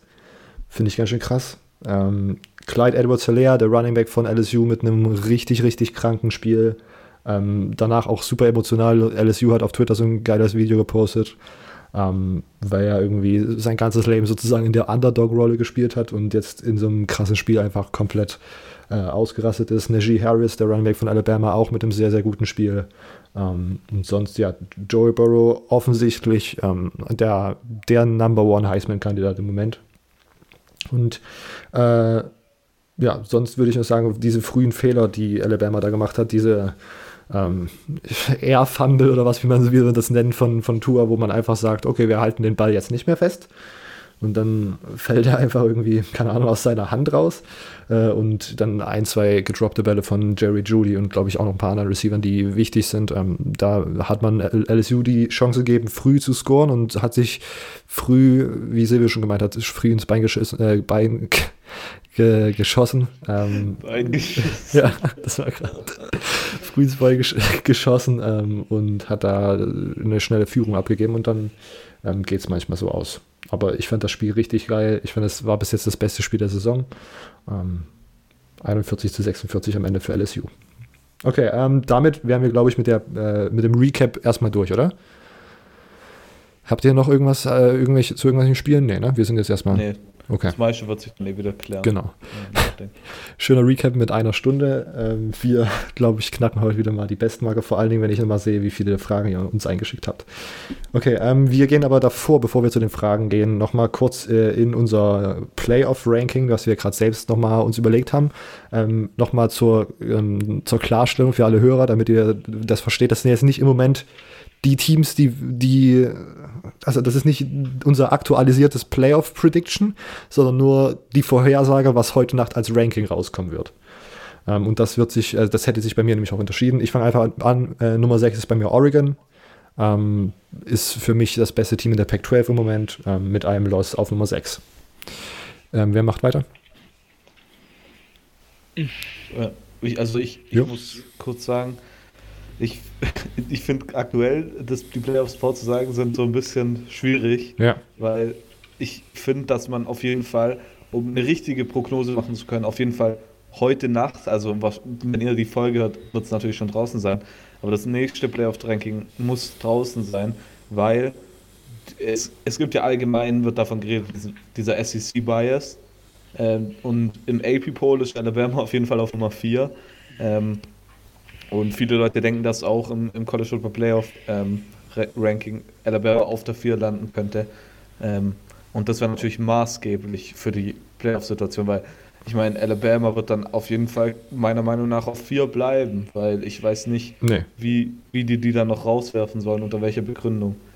Ähm, also okay. mein Playoff-Ranking aktuell wäre ähm, LSU auf 1. Ähm, Ohio kannst du, stopp, stopp, stopp. Was, wie, wie, wie rum machen wir es? Wollen wir nicht mit der Nummer 6 anfangen? Für die, Ach so, Predic für die okay. Prediction, die heute Abend Sorry, stattfindet. Ich, ich habe da nichts falsch verstanden. Ich dachte, du wärst deine 1 bis 6 runtergegangen. Nee, nee, nur, die, nur, nur, nur erstmal nur Nummer 6. Okay. Meine Nummer 6 ist, ist Georgia. Okay. Ähm, kurze Erklärung zu oder erstmal? Äh, Georgia kommt ins SEC Championship Game auf, verliert da nicht so also nicht deutlich gegen ähm, LSU. Ähm, knapp und Nummer 6, ja. Okay. Emo, Nummer 6 für heute Nacht. Ähm, ich nehme Minnesota. Okay. Erklären möchte ich es gar nicht so groß. Ich glaube, ihr- der Momentum, das Momentum, das sie jetzt Penn State geschlagen haben, sorgt dafür. Okay. Ähm, Minnesota ist bei mir auf Nummer 5, äh, 9-0 ungeschlagen, Penn State geschlagen, die davor auf Nummer 4 gerankt waren, Nummer 5 jetzt. Silvio Nummer 5? Äh, meine Nummer 5 ist Alabama. Okay. Äh, kurz. Also für heute Nacht schon, gell? Ja, Oder genau, für Finale? heute Nacht. Ja, ähm, Alabama auf 5, weil ich. Sie waren auch Nummer 3. Ich, ich finde, sie sollten aus der Top 4 rausfliegen, und, aber sie sollten nicht zu weit runterfliegen. Von daher Nummer 5 passt da optimal für mich. Okay. Und Emo Nummer 5? Ähm, ich habe auf Nummer 5 habe ich Oregon. Okay. Alles klar. Ähm, Nummer 4, jetzt geht es um die Player-Spots. Ich denke, dass heute Nacht Alabama auf Nummer 4 ist. Ich, ich würde ich einen Ranking machen, würde ich, finde ich das auch irgendwie komisch, wenn man ver gegen, verliert und dann trotzdem auf Nummer 4 nur abrutscht. Aber ich denke, im Moment ist das noch vertretbar. Ich, meine Prediction im Moment für die Playoffs wäre, dass Oregon auf Nummer 4 kommt und ich denke, man kann Alabama aus der Nummer 4 nochmal rauswerfen, weil Alabama nicht in einem Championship-Spiel gespielt hat und der One-Loss ähm, Pac-12 Champion Oregon, wenn ich das mal so predikten würde, wäre dann sch- theoretisch in den Playoffs äh, auf Nummer 4. Da wir aber dieses Championship noch nicht gespielt haben und auch noch nicht feststeht, ob Oregon das überhaupt gewinnt oder überhaupt reinkommt, ähm, ist jetzt Bama erstmal auf meiner 4. Und Silvio darf mit seiner Nummer 4 weitermachen für heute Nacht. Ich, ich würde für heute Nacht tatsächlich Oregon dann auf die Nummer 4 setzen.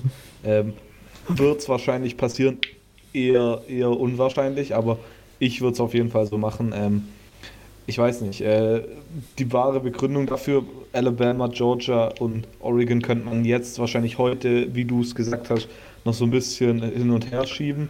Ähm, und dann aber im, letzten Ranking wird vermutlich dann Oregon, so würde ich es auch sagen, als One-Loss Pac-12 Champion reinkommen über Alabama. Ähm, aber ich, ich denke, warum nicht gleich Oregon einfach auf Nummer 4 Spot tun, Ja. bevor es dann danach wieder hier, hier mit SEC Bias erst die ganze Diskussion gibt. Ähm, aber ist wahrscheinlich eher die ähm, geringere Wahrscheinlichkeit, dass das so passiert. und ich glaube, meine, meine Argumentation dafür wäre, dass Alabama gegen LSU verloren hat und Oregon halt gegen Auburn, was jetzt nicht so, nicht so der sexy Loss ist, wie gegen das Number One-Team zu verlieren. Aber das ist, wie gesagt, ja jetzt erstmal auch irrelevant. Wenn sich das sowieso in unseren Gedanken noch ändern wird, ist das alles in Ordnung. Okay, ähm, Immo Nummer 4. Ich habe da Alabama. Okay. Ähm, Nummer 3 für mich Clemson. Äh, immer, immer noch ungeschlagen. Ich glaube, doch recht dominant gegen NC State gewonnen. Ähm, cruisen gerade durch die ACC. Silvio, Nummer 3. Äh, äh, auch Clemson. Kann ich nur anschließen. Ich, ich gehe jetzt mal auch stark davon aus, dass wir alle da nach oben die gleichen haben. Ja. Ähm, ja. Glaube ich auch.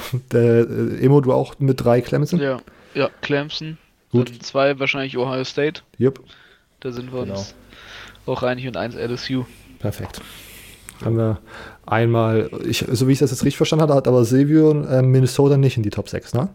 Ne, ich habe Minnesota auf 7. Ähm, okay. so wie es auch im AP Poll ist. Okay. Gut. Ähm, wäre ja trotzdem ein krasser Jump. Ich glaube, die waren ja auf 17 gerankt im Playoff-Ranking. Ne?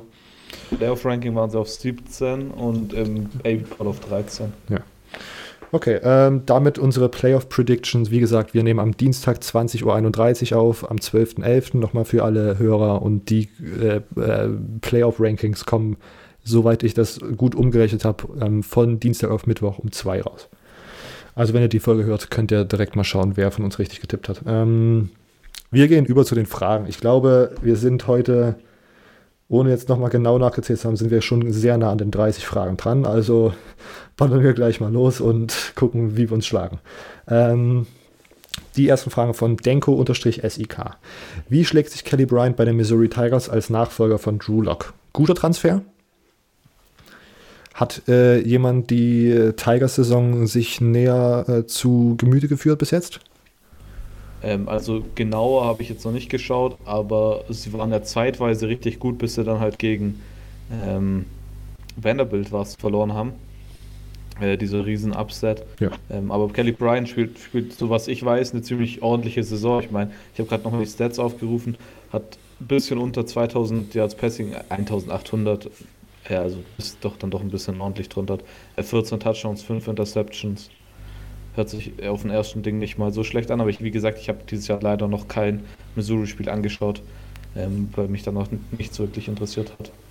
Okay, Immo, hast du ähm, Missouri oder Kelly Bryant näher beobachtet die Saison? Ähm, nicht großartig. Okay. Ähm, ich will noch hinzufügen, dass ich tatsächlich gelesen habe, dass er jetzt äh, irgendwie gesundheitlich angeschlagen war vor letzter Woche ähm, aber glaube ich dann trotzdem diese Woche gespielt hat. Und ich würde sagen, ich würde die Frage nächste Woche äh, näher beantworten, weil Missouri dieses Wochenende gegen Florida spielt und ich da die Chance habe, mir das äh, Kelly Bryant, die Kelly Bryant-Situation mal ein bisschen genauer anzuschauen. Ähm, gut, nächste Frage. Äh, wird äh, Chavon Cordero die Saison von Hawaii als Starting Quarterback beenden? Wieso? Habt ihr das mitbekommen, was da abgeht gerade in Hawaii? Ähm, Cole McDonald ist dieses, diese Woche gegen ich, oh, San Jose State nicht gestartet.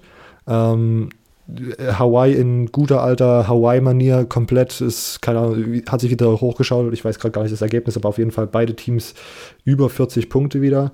Ähm, und äh, Freshman Siobhan Cordero war der Quarterback für Hawaii. Ähm, hat sehr gut gespielt, fehlerfrei, ohne Interception. Ich habe ähm, mir, ich habe das mitbekommen und habe dann direkt mal geschaut in der Press Conference. Es gab nicht wirklich so einen Grund, der gesagt wurde. Es war nur die, die Aussage vom, vom Trainer, ähm, dass das die härteste Entscheidung war, die er in seinem Trainer, in seiner Trainerkarriere fällen musste. Dass er stolz auf, ist äh, auf Cole McDonald, wie er das gehandelt hat und dass er jede Woche die Spieler aufstellen muss, mit dem das Team die beste Chance hat zu gewinnen. Und das war in dieser Woche anscheinend Freshman ähm, Siobhan Cordero. Ähm, Kommt hab, übrigens auch von der St. Louis, glaube ich sogar. Ich weiß nur, äh, dass, dass er aus Honolulu der kommt. Highschool, ja, ich glaube, der ist sogar von der St. Louis, der Highschool Quarterback-Fabrik quasi auf Hawaii. Ah, ja. Übrigens, um da ein kleines Update zu geben zu dem gewissen Jaden Delora, mhm. äh, der kriegt gerade die Power 5 auf was, äh, wie verrückt. Sehr gut. Das ist ähm, der ähm, Hawaii Player to Watch sozusagen, der nächste nach. Ja, ja, das ist ja der, wo ich gesagt habe, dass der hawaiianische Quarterback, der kommt. Ja, Gut, sehr gut. Äh, für neue Zuhörer, die das noch nicht mitbekommen haben, Immo hat vor dieser Saison Dylan Gabriels äh, relativ, ich sag mal, doch äh, sehr gute, sehr guten Start ähm, in, äh, ja. vorhergesagt bei UCF. Relativ unerwartet, was ja für viele das war. Genau. Nicht für dich. Ja, für mich nicht. Ich äh, habe ein Auge auf hawaiianische Quarterbacks. Alles klar. Okay, ähm, Nächste Frage nochmal von Denko-SIK. Hat der Sieg von LSU bei Bama Auswirkungen auf das Recruiting? Ähm, das war schon so ein bisschen das, was ich vorhin angesprochen hatte, ob vielleicht diese Siege gegen Powerhouses vielleicht so ein bisschen die ähm, Recruiting-Landschaft verschieben können. Ähm, habt ihr das Video gesehen, wo dann ich, die Spieler von LSU zu den Section gegangen sind, wo die Bama Recruits saßen? Ich wollte es gerade auch sagen. Alter, das, das war sehr geil. Übelster Boss-Move. Power-Move. Ja also Elias Riggs, ähm, ich glaube sogar der Nummer 1 Cornerback Recruit, ähm, der war ein LSU-Commit, aber es war dann das Gerücht, dass er vielleicht doch mal flippen könnte und dann nach dem Spiel dann direkt gesagt, ähm, I'm, I have officially shut down my, my recruiting process. ähm, also ich glaube schon, dass solche Siege immer ähm, beeinflussen. Ich meine, es gibt einen Running Back Recruit, ich, ich muss gerade schnell schauen, wie der heißt, ähm, dem seine, der war davor wohl zwischen drei Schulen, ich glaube Georgia, Alabama und, und LSU sogar. Ähm, und der hat jetzt dann direkt nach dem Spiel direkt so viele Crystal Balls bekommen für ähm, LSU. Ja, Zachary Evans, das ist der Nummer 1 Running Back, der, der war sogar eine Zeit lang, glaube ich, Nummer 1 ähm, Player bei 24-7 Sports. Mhm. Ähm, LSU und Georgia hat er aktuell als, sind wohl aktuell die Favoriten. Ähm, und er hat nach dem Spiel so viele Crystal Balls von, ähm, auch von diesem Georgia Lead Recruiting ähm, Analyst von 24-7 für die Georgia Bulldogs bekommen. Ähm, und die sind jetzt wohl das, also solche Sachen können schon beeinflussen, sage ich mal. Ähm, vor allem dann so große Spiele und wenn man dann auch noch zu Gast bei den Spielen ist, ähm, kann das schon Auswirkungen haben, ja. Emo, siehst du das ähnlich? Auf jeden Fall. Also ähm, ich möchte ja an die LSU äh, erinnern, die sogar zur Alabama Section hingegangen sind und, und dann versucht haben, den Highschool Recruits quasi, die an die Uni wollten, zu sagen, geht mal nach LSU. ja. Genau, okay. Ähm, sehr gut. Äh, Dankeschön für diese Fragen. Falls ihr euch, falls ihr jetzt die ersten drei Fragen gehört habt und gesagt habt, ich habe doch eigentlich auch mal eine Frage, die ich stellen möchte und ihr wisst noch nicht so richtig wie, dann erkläre ich euch ganz kurz. CFB Germany Podcast, unser äh, Instagram-Account. Ähm, jeden Sonntag oder Montag, wenn man es Sonntag vergisst, ist in der Story ein Sticker, wo drin steht, hier könnt ihr eure Takes, Gedanken, Kommentare, Fragen reinschreiben zur vergangenen Woche. Da schreibt ihr dann einfach kurz und knackig eine Frage rein ähm, und die wird dann hier im Podcast beantwortet. Weiter geht's mit Tim. Ähm, hat Georgia eine Chance gegen LSU, wenn beide ins Championship Game kommen? Wie würdet ihr das Matchup im Moment sehen? Hm. Kannst du die Frage bitte nochmal kurz wiederholen? Hat Georgia, eine, hat Georgia eine Chance gegen LSU, wenn beide ins Championship Game kommen? Ins SEC Championship gehe ich mal davon aus, ne? Äh, also Georgia ist mit Klar, Georgia hat gegen South Carolina verloren, aber sie sind definitiv kein schlechtes Team. Sie sind nicht ohne Grund auf Nummer 6 bis jetzt gerankt. Ähm, das wird auch wieder ein schwieriges Spiel für LSU. Mhm. Ähm, können sie gewinnen? Natürlich werden sie gewinnen. Aktuell würde ich eher Nein sagen. Ähm, und ich denke aber, dass das relativ sicher äh, das Championship Game wird in der SEC. Ähm, ja. Außer Florida, aber. Ja. Oder? Also ja. die beiden Teams. Ja. Ja, na gut, dann müsste halt Georgia nochmal eins verlieren oder sogar zwei, wenn man den Tiebreaker dann, ne? Ja. Florida hat ja schon gegen Georgia verloren, deswegen ist es schwierig, da nochmal dran vorbeizukommen. Ähm, wie würdest du das Matchup im Moment sehen, LSU gegen Georgia? Ähm, das ist so ein bisschen Wochen, wochenformabhängig, aber mhm. in dem Sinne, ähm, ja, ich glaube schon natürlich auch, dass das ähm, jetzt aktuell ganz klar für mich zumindest äh, aus meiner Sicht äh, LSU vor, vorne liegt. Einfach wenn man es jetzt, jetzt gerade nach der wöchentlichen Performance von den beiden Spielen nochmal so zusammenzählen würde. Ähm, ich glaube, dann hätte LSU die Chance, aber es wird eine Wochenform abhängige Sache werden. Okay. Ähm, ich würde sagen, das Spiel könnte sogar vor allen Dingen für LSU schwieriger werden als gegen Alabama. Ich habe noch gar nicht geflext, dass ich schon seit drei Wochen oder so erzähle, dass Alabamas Defense die Schwachstelle ist. Ähm, und Georgias Defense ist dieses Jahr auf jeden Fall um einiges besser als Alabamas. Ähm, die, das Fragezeichen in diesem Matchup ist dann, wie gut ähm, Georgias Offense gegen LSU's Defense scoren kann, die vielleicht dieses Jahr nicht so gut ist wie die letzten Jahre, aber immer noch einer der besten äh, in der SEC und vielleicht auch im College Football, wahrscheinlich auch im College Football ist. Ähm, bei Georgia hat man schon enorme Differenzen gesehen, äh, so ein bisschen Licht und Schatten, wie das offensive Play Calling und die Performances der Spieler irgendwie daran hängen, wie halt ja, dieses Spiel so verläuft. Manchmal dann hat man gegen Florida gesehen, dass man gegen eine gute Defense den Ball gut bewegen kann. Man hat aber auch gegen gegen äh, ja, South Carolina und ähm, Notre Dame gesehen, dass man sich auch extrem schwer tun kann, wenn man zu konservativ ist und da nicht aggressiv genug halt die ähm, Plays callt. Ähm, Im Moment würde ich LSU vorne sehen, aber ich denke, dass es sehr knapp werden könnte, weil diese Defense dann die beste ist, die LSU bis ja, dann gesehen hat. Ähm, Manuel mit ein paar Fragen. Erste ist, Thaddeus Moss, Sohn von Randy Moss, ist ein sehr äh, konstanter Tight End. Wie seht ihr seine NFL-Chancen? Thaddeus Moss, ähm, dieses Spiel äh, gegen Alabama, so für mich zumindest äh, irgendwie so ein bisschen auf die äh, auf die Plattform, auf die, auf die Bühne getreten, ähm, hat tatsächlich sehr wichtige Catches gemacht für LSU ähm, und hat danach, war glaube ich danach auch in diesem äh, Recruiting-Anwerber-Video äh, ja, aktiv. aktiv. Ähm, habt ihr, wisst ihr eigentlich gerade, wie, wie alt, welche Klasse ja. ist? Der ist Junior, ähm, also Redshirt Junior. Okay. Ähm, aber der hat 2016 war das an NC State nämlich gespielt, musste dann äh, ein, 2017 bei LSU aussetzen, weil er getransfert ist und hat letztes Jahr ein, so äh, ein Redshirt Year genommen und jetzt ist er äh, Redshirt Junior. Ähm, ja, aber noch wäre qualifiziert trotz allem für ja, den ja, NFL-Draft. Ja, der das schon. Aber die, meint ihr wirklich, der geht in den Draft? Ich meine, der Grund, warum die meisten Leute jetzt über den, ihn reden, ist halt, weil er diesen einen Seitenlinien-Catch gemacht hat. Ähm, aber ich meine, die Stats sind bis jetzt, äh, also klar, schon, wie er es sagt, ein, was hat er, wie hat er es beschrieben? Konstant. Konstanter. Ähm, aber bis jetzt Receiving Yards sind bei 292, hat eine Touch-Reception. Ähm, klar, er, er, ist immer dann frei, wenn ihn äh, Joe Burrow braucht. Ähm, aber ich, ich könnte mir jetzt nicht vorstellen, dass er dieses Jahr in den Draft gehen wird. Also ich wäre wär zumindest überrascht, ähm, muss, ich, Mhm. muss ich ehrlich eingestehen. Also ich bezweifle es auch. Ich glaube, der wird da richtig auch von seinem Vater beraten werden und ähm, da wird wahrscheinlich die Beratung dann da eher dazu hingehen, ne, mit Junge, hier komm, mach noch ein Jahr. Du hast jetzt quasi insbesondere zum Ende der Saison ja gezeigt, dass du, dass in dir ein Riesenpotenzial schlummert und wenn dann halt das Team und die Augen auf ihn sind nächstes Jahr, dann kann das sich entweder natürlich noch positiver auswirken oder natürlich negativer, aber ich glaube, das Positive äh, ist dann eher den Aspekt, auf den sie setzen würden. Und ähm, dann macht das für den natürlich auch mehr Sinn.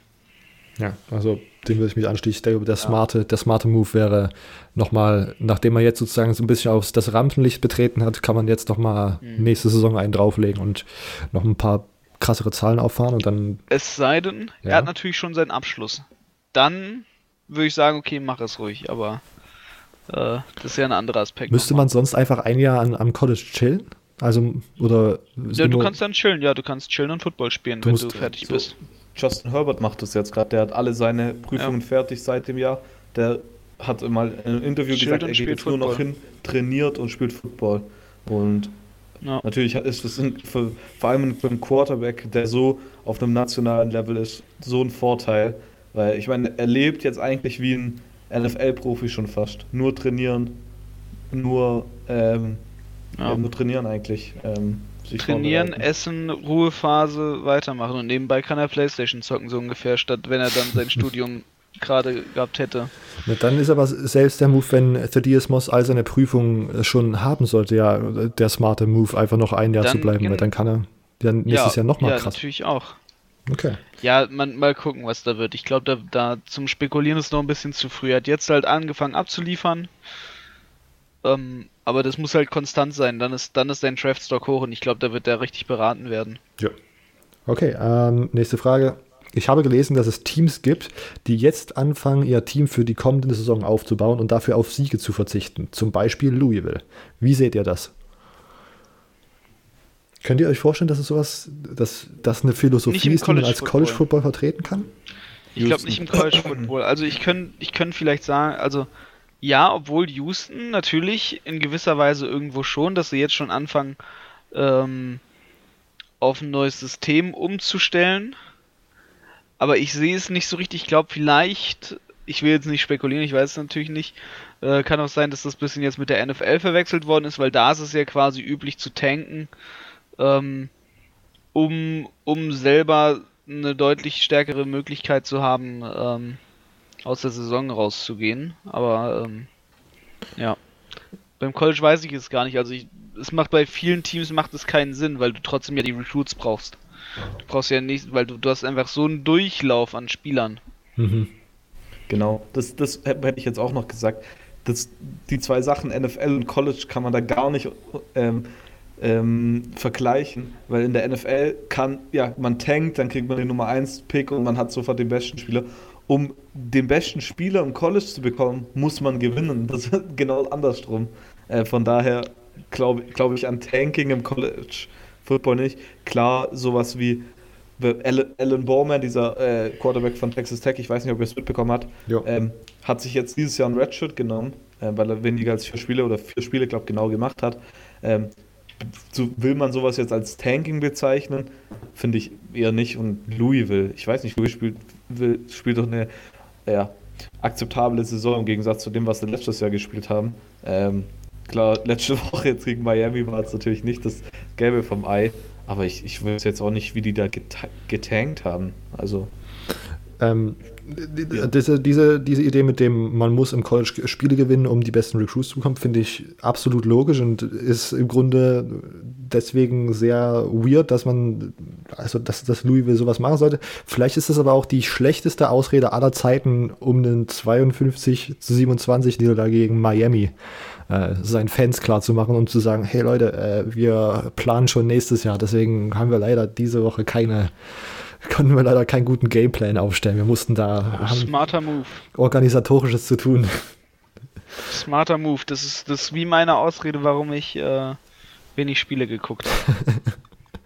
ähm, aber sonst auch Silvio, wie Silvio meinte, ähm, Louisville diese Saison für Louisville-Verhältnisse im Gegensatz zum letzten Jahr halt relativ in Ordnung. Ähm, man hat ähm, in der Woche, in, in, Woche 9 ja sogar Virginia geschlagen, also sogar eines der besten Teams in der ACC, wenn das überhaupt eine Aussage, äh, wenn das eine Aussage ist, die Teams beschreibt, weil selbst. Naja, ja, jedes Team in der ACC außer Clemson ist ja. kacke eigentlich. Ja, aber vielleicht ist Virginia der goldene Kackhaufen unter den Kackhaufen. Richtig, ja. ja er, nee, der Fall. silberne. Der silberne.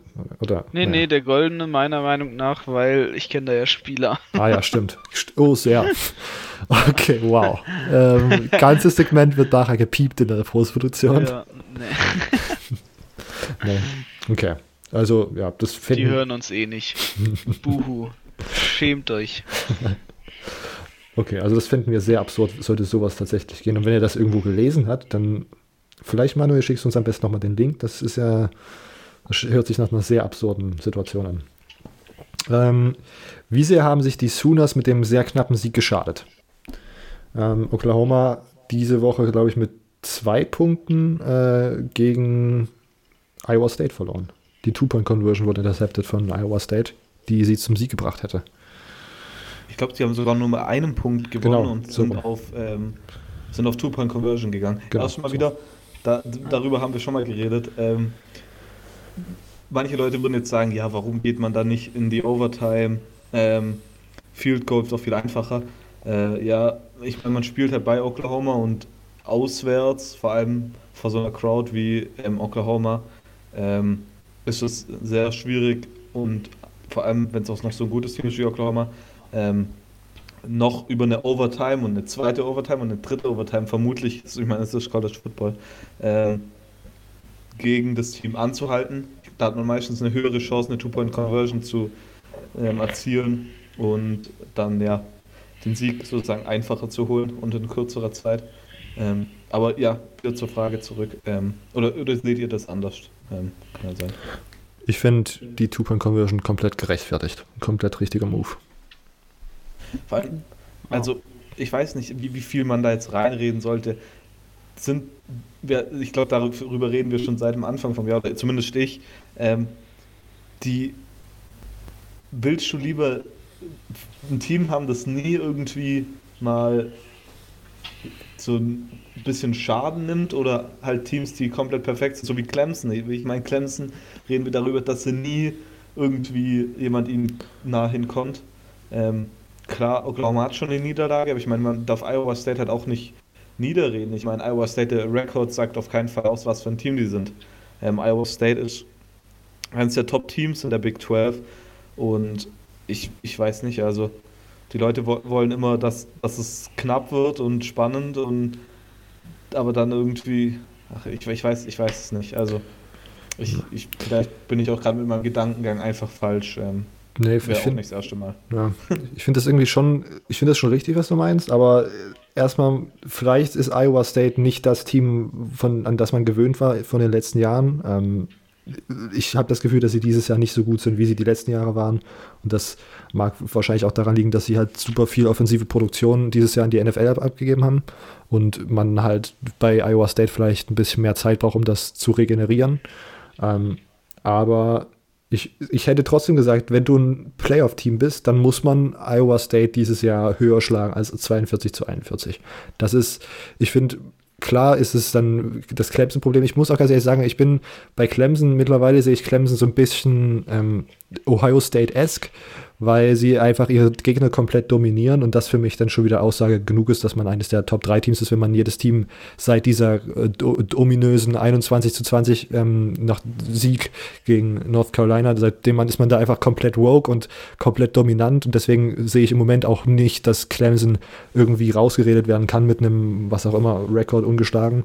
Ähm, immer noch eines der besten Teams im College Football dieses Jahr. Ähm, und ich, für Oklahoma ist für mich im Moment, dass diese Defense, das macht mich, das macht mich auch schon wieder wütend, weil es am Anfang der Saison halt so aussah, jo, die können es schaffen, die lassen hier im Durchschnitt, was weiß ich, 10, 14, 15 Punkte zu. Und jetzt die letzten beiden Spiele kassieren sie mehr als 40. Das ist richtig, richtig, richtig schade. Weil man gedacht hat, oh, dieses Jahr sieht die Defense besser aus und dann zack, 2018 all over again. All, all over again. Ja. Immer? Denkst du, Macht diese. irgendwann keinen Spaß mehr, sowas hinzugucken. das, was denkst du? Man freut sich immer und dann hat man. Ja. Denkst du, diese Niederlage mit einem Punkt ist schädlich für den Stand jetzt? Ähm. Ja. Also, dadurch, dass, dass also wir sind immer noch bei Oklahoma, Iowa State, mhm. ne? Und ähm, dadurch, dass es Iowa State als Gegner ist und man nur mit einem Punkt dann gegen die gewonnen hat, also sind ja im AP-Poll sind sie ja sogar einen Platz abgerutscht. Und ich glaube so halbwegs, dass dieses Game ihnen die letzte Playoff-Chance irgendwie auf Platz 4 zu rutschen durch glückliche Verstrickungen und und und eigentlich halbwegs versaut hat, weil das bleibt natürlich so eine Performance bleibt in Erinnerung. Ähm, mhm. Ja. Okay. Ich glaube, Oklahoma hat das so halbwegs jetzt die letzten Playoff-Chancen dadurch kaputt gemacht. Ich bin, da weiß ich nicht, ob ich so weit gehen würde, aber ich würde auf jeden Fall sagen, dieses, also die seit Kansas State sind das für im Schedule nur noch Spiele, die man eigentlich dominant gewinnen muss, wenn man noch irgendwie eine Chance haben möchte. Nächste Richtig. Woche Baylor, da, das. Ich, das muss man dominant gewinnen. So, das kommt erstmal also. das find, muss ja. dominant gewonnen werden, weil Baylor ist umgeschlagen. Richtig. Baylor muss man dominant gewinnen. TCU hat diese Saison schon richtig weirde Games gegen Baylor, wo sie halt so knapp in der Overtime verloren haben. Ähm, gegen Texas haben sie ein Spiel gewonnen, was sie eigentlich nicht gewinnen sollten, sozusagen. Also TCU ist ein bisschen Kopfschmerz Syndrom der Big, Big 12 und dann Oklahoma State, das äh, andere Team, was das dritte Team, äh, glaube ich, in der Big 12, was noch gerankt ist. Ähm, auch äh, gerade ohne Tylen Wallace, aber trotzdem immer noch sehr, sehr gefährlich. Ähm, und die muss man eigentlich alle drei dominant gewinnen, wenn man noch irgendwie in der Konversation um die ähm, Playoffs mit drin bleiben möchte. Okay. Ähm, wir gehen einfach direkt weiter zur nächsten Frage. Äh, wie lange kann Baylor sich noch weiter durchwursteln? Nächstes Spiel ist die Entscheidung. Wenn sie das gewinnen, dürfen sie sich überall durchwursteln. Dann können sie auch ganz normal gewinnen und müssen sich nicht irgendwo durchwursteln ja. im Grunde. Dann sind sie das neue Stanford Florida. okay, ja, ähm, würde ich sagen, same thing. Das Spiel gegen Oklahoma ist der Indikator dafür, wie gut Baylor wirklich ist. Ähm, schauen wir nochmal direkt auf den Schedule. Die letzten Spiele waren, wie gesagt, West Virginia und TCU. Beide ähm, TCU in Overtime, ähm, West Virginia mit drei Punkten, ein 17 zu 14 Spiel. haben eine vermeintlich äh, gute Defense für Big 12-Verhältnisse und eine ja, High-Powering Offense, zumindest Anfang der Saison bis jetzt die letzten beiden Spielen und dann äh, ich bin immer noch nicht überzeugt, dass Baylor ein sehr, sehr gutes Team ist, was ja einen 9-0-Rekord tendenziell aussagen würde. Und jetzt ist der Indikator Oklahoma, wie gut das Team wirklich ist. Okay, ähm, wir machen nochmal ganz kurz Pause, weil Silvio abhanden gekommen ist. Wir machen einfach direkt weiter. Ähm, Silvio, was denkst du, wie lange kann sich Baylor noch durchwursteln? Wursteln? Also erstmal, die Frage kommt doch sicher von dir selber. Nee, ich nee, nee, weiß nee. ganz genau, was für ein Baylor-Zweifler du bist. ähm, nee, aber die hatten, hatten, die haben echt wieder so viel Glück diese Woche. Ähm, und Oklahoma ist halt ein Top-Team, klar, natürlich. Ich meine, Oklahoma ist nur an Nummer 9 gerankt, wenn man es so sieht. Und hat gegen Kansas State verloren, aber ich meine, wenn man sich das hier mal anschaut, die letzten beiden Spiele hat, hat Baylor einmal gegen West Virginia bei drei Punkten gewonnen und dann gegen TCU bei 23, äh, bei sechs Punkten in Overtime. Ähm, und vor allem Punkte auch. Baylor hat gegen TCU 29 Punkte gemacht. Okay, TCU hat eigentlich immer eine gute Defense, aber gegen West Virginia haben die nur 17 Punkte gemacht. ähm, klar, hingegen wieder nur 14 zugelassen. Aber ich glaube, dass, glaub, dass es dieses Wochenende echt knapp wird. Ähm, glaube ich, dass sie sich nochmal durchwursteln können. Vielleicht, vielleicht. Ähm, vielleicht ist das wirklich diese Baylor-Saison, diese endliche Comeback-Baylor-Saison, die man manche Leute erwarten, manche Leute nicht. Ähm, ich muss aber sagen, ich bin gespannt auf das Spiel. Ähm, aber ich weiß nicht, also lang können sie sich, glaube ich, nicht mehr durchdrücken. Ja. ja. Das haben Immo und ich auch so gesagt, das war äh, Oklahoma ist der Indikator. Ich finde, ähm, Baylor muss jetzt den Minnesota-Move machen. Wenn sie so ein gutes Team schlagen, dann gehören sie für mich in die Playoff-Konversation zumindest. Äh, wenn nicht, könnt ihr, geht nach, geht nach Waco und spielt dort euren Football 17 zu 14 gegen West Virginia. Meine Meinung. Okay, ähm. Eigentlich will man gar nicht mehr, aber diese Woche muss man nochmal auf die Spartans draufhauen, oder? Silvio stellt sich ab jetzt tot. Ja, ich sag dazu nichts. Gut. ähm, Milan fragt, kann Tennessee, nachdem sie gegen Kentucky noch 7-5 gehen und somit einen Bowl erreichen? Tennessee? müssen nicht mal 7-5 gehen, um es genau zu sein. Müssen sie 6-6 gehen.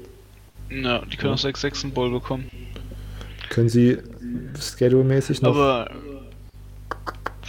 Hätte das mal jemand gedacht ja, vor der Saison irgendwann oder während an, nach Anfang von der Saison, dass Tennessee dass mal Tennessee noch ein Bowl bekommt. Äh, ja, die, die, packen das glaube ich schon auch, wenn ich den Schedule richtig im, im, im Gedächtnis habe. Ich, ich rufe ihn gerade mal auf. Missouri und Vanderbilt kommen noch. hochgearbeitet. Missouri, ja, Missouri dann wird ja, komm. Vanderbilt ja. Vanderbilt ist immer risky, da weißt du nie, was los ist. Ach was, Vanderbilt ist so schlecht. Mason fliegt auch äh, am Black Sunday nächsten Sonntag raus, für alle, die drauf, drauf wetten wollen. Oh. Ähm, ja, also guck mal, wenn, wenn, Vanderbilt den nicht rauswirft, dann weiß ich auch nicht. Ähm, der reißt nichts. Und Tennessee hat sogar eine ESPN Matchup Predictor 90% Siegwahrscheinlichkeit. Ja. Kann ja kaum sein. Ich meine, ich finde das ich habe, glaube ich, vor diese, dieselbe Frage kam, glaube ich, schon vor zwei Wochen nach dem Sieg gegen South Carolina und ich meinte, ich könnte mir vorstellen, dass Tennessee einfach gegen UAB, gegen Kentucky, gegen Missouri und gegen Vanderbilt verliert. Ähm, schwacher Take, würde ich sagen. Ähm, UAB souverän, na, na, ja, geschlagen, 30 zu 7 ähm, und Kentucky dieses Wochenende bezwungen. Das war, glaube ich, so eines der letzten Matchups, die man gewinnen musste. Kentucky diese Saison auch sehr, sehr großes Fragezeichen. Und dann, ja, je nachdem, wie es dann aussieht. Missouri ähm, schwierig. Da würde ich wahrscheinlich im Moment Missouri tippen. Und dann wären die und dann hätten sie, glaube ich, den 6-6-Rekord. Ähm, also 7-5 ist, das wird nochmal. Ich würde jetzt nicht drauf wetten, muss ich ganz ehrlich sagen. Okay. Ähm, Marius mit der Frage: ähm, Ist LSU noch aufhaltbar? Denkt ihr, dass das wahrscheinliche Number One Team äh, im College Football Playoff Ranking noch aufhaltbar ist von irgendeinem Team? Was denkt ihr, was könnte das, wer, wer könnte das Team sein, was LSU schlagen kann? Ohio State. Mhm. Ich sag nicht, dass Clemson. Ohio State gewinnen wird, aber. Ich könnte Sie könnten es. Ja, sie, sie, können, können. Ich meine, darüber können Richtig. wir eigentlich immer reden. Ähm, aber ich finde, find, das sind so die Nummer, eigentlich wirklich die Top beiden Teams für mich. Und ich würde das Spiel wirklich gern sehen. LSU gegen Ohio State. Das wäre wirklich. Das wäre schön. Erste Sahne wäre das. Vor allem, das ist auch so ein Spiel, was man so selten die Chance bekommt, dass man halt so Big Ten gegen SEC wirklich mal hat. Und dann auch wirklich Hochkaräter aus den beiden liegen. Ich finde es krass, dass Ohio State ja wirklich so hoch gerankt ist und von allen Leuten wirklich so gut angesehen wird, obwohl, sage ich jetzt mal, nominell der beste Sieg wahrscheinlich gegen Wisconsin war, was Wisconsin das Team, was es dann doch nicht war im Grunde. Ähm, aber bei Ohio State ist halt die Sache, dass sie halt einfach jedes Team, egal wie stark, einfach komplett dominieren und deswegen ja. würde ich auch sagen, die haben eine sehr gute Chance gegen LSU zu gewinnen. Das fände ich sogar recht ausgeglichen. Ähm, weil ich halt diese Defense auch so gut finde von ja. Ohio State und Clemson. Vor allem, ne? vor allem wenn so ein passable, also ein Team wie Ohio State auch Teams schlägt, die ganz eigentlich ganz passabel durch die Saison gehen wie Wisconsin, dann zeigt es auch, dass sie jeden Gegner wirklich ernst nehmen. Selbst wenn sie dann halt Maryland genauso stark wegputzen wie die wie alle anderen. Ähm, da finde ich, sieht man dann, dass sie auch wirklich mit jedem Gegner es ernst machen. Ich glaube auch, wenn sie dann gegen einen richtig guten Gegner mal spielen, dann meinen sie es auch mit denen ernst. Da kann man sich dann drauf freuen, dass auch LSU ernst nehmen werden. Vor allem das, das letzte Mal, dass wir LSU gegen Ohio State gesehen haben, war 2008 im National Championship Game. Und das hat ja. damals LSU Puh. ziemlich de deutlich mit zwei Touchdowns gewonnen. Ähm, von daher, das wäre sicher auch nochmal so ein bisschen so ein Comeback. Also wäre auf jeden Fall für mich ein geiles Spiel. Äh, ich hoffe, dass es ja passiert, ey. dass da mal wirklich auch was, was Frisches im National Championship Game. Natürlich, Clemson gegen Alabama gefällt mir jedes Jahr wieder, weil es sind halt die zwei besten Teams. Aber mal so was Neues wäre dann doch auch was. Ähm, hat was. Hat was, ja. Und Clemson, wie gesagt, ebenfalls ähnlich dominant gegen solche Gegner seit dieser UNC knappen Sieg. Ähm, ich will schon immer fast Niederlage sagen, aber es war ja dann 21 zu 20 im Durchschnitt. Ich überschlage es mal mehr als 50 Punkte, ähm, plakativ gesagt äh, gegen jedes Team gescored. Waren das natürlich, wie gesagt, keine Top-Opponents wegen ACC. Aber ich könnte mir auch vorstellen, dass Clemson ein, ein, ein starkes Spiel gegen LSU spielen wird. Ja, vor allem, was ich dazu noch sagen würde, ist halt, LS, äh, Clemson hat halt immer den Vorteil, dass sie halt ihre Spieler während der Saison komplett schonen können. Mhm. Die gehen dann halt 100% in die Spiele rein und deshalb, Clemson muss man immer mit einberechnen.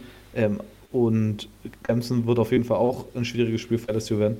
Aktuell würde ich aber sagen, dass LSU für mich aktuell das Top-Ding ist. Wahrscheinlich wird mich aber am Ende Clemson wieder ähm, überzeugen und dann wird Clemson wieder die National Championship holen. Irgendwie rieche ich es schon. Ähm, aber es wird auf jeden Fall klasse. Also LSU gegen Ohio State oder Clemson wären, glaube ich, beides sehr, sehr gute Spiele.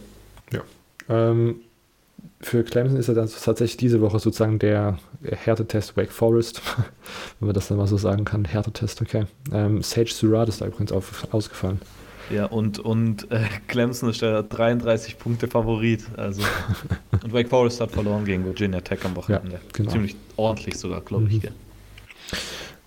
Richtig, also ja, genau, also Clemson und Ohio State sind so die Teams, wo wir sagen würden, das wären die, die LSU am besten spielen könnten.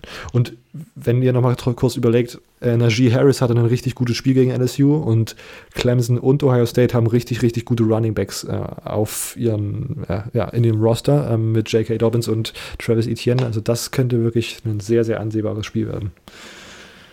Ähm, okay. Immo, du hast gerade so gelacht. Willst du noch, hast du irgendwas Lustiges? Oder? Nö. Okay. Gut. Ähm, Jona mit den Fragen. Ist es nicht bitter, nach einem 73 zu 14 Sieg einen Platz abzurutschen? Er spricht von Ohio State, die ja im AP, glaube ich, auf zwei gerutscht sind, ne? Nö. Also ich habe es ja letztes Mal schon gesagt, dass egal was ist, einfach wegen der Qualität des LSU und Alabama Spiels ähm, es klar sein wird, dass der Gewinner des Spiels auf die Eins rücken wird. Und so ist es ja auch passiert. Also komplett berechtigt, wenn, ganz ehrlich, wenn der Alabama schlägt, dann hast du die 1 verdient, weil du einfach gerade eins der Top 4 Teams geschlagen hast und nicht äh, Maryland. Und wenn du dir nochmal überlegst, wie, welche Spiele LSU auf ihrem Schedule hatten, die haben Alabama geschlagen, Nummer 3 aktuell in der AP, die haben Auburn geschlagen, Nummer 11 aktuell in der AP und die haben Florida geschlagen, Nummer 10 in der AP.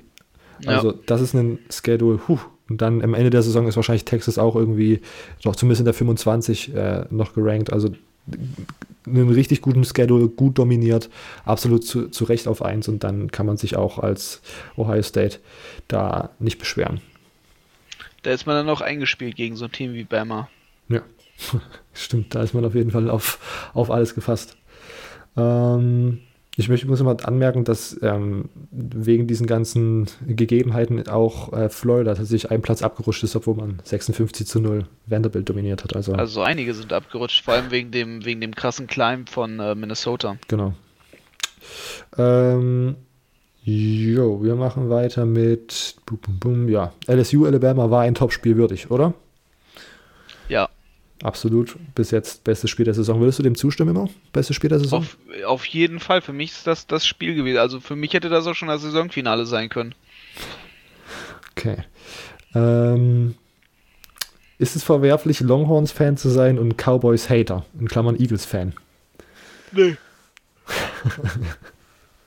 also, ich bin zwar Cowboys-Fan, aber ich kann es verstehen weil das College von einem selbst hat nichts mit dem NFL-Team zu tun. Insbesondere in Amerika ist das ja was ganz anderes, weil man, selbst wenn man in Texas studiert, vielleicht einen Job an der Wall Street bekommt.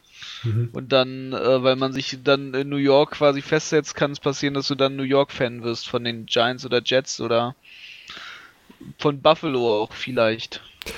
Nochmal, so, vor allen Dingen, es gibt ja in Texas ist ja, Texas ist ja ein, ich würde sagen, overwhelmingly äh, konservativer Staat, ein, ein roter Staat, oder? Ja. Ja. Und ja. Austin ist ja sozusagen eigentlich dafür bekannt, eher so liberal, liberal. zu sein. Ne? Genau. Ja, Austin, Austin ist die liberale Insel. Genau. Wenn man das also auf amerikanische Politik eingeht, das ist der grüne Fleck.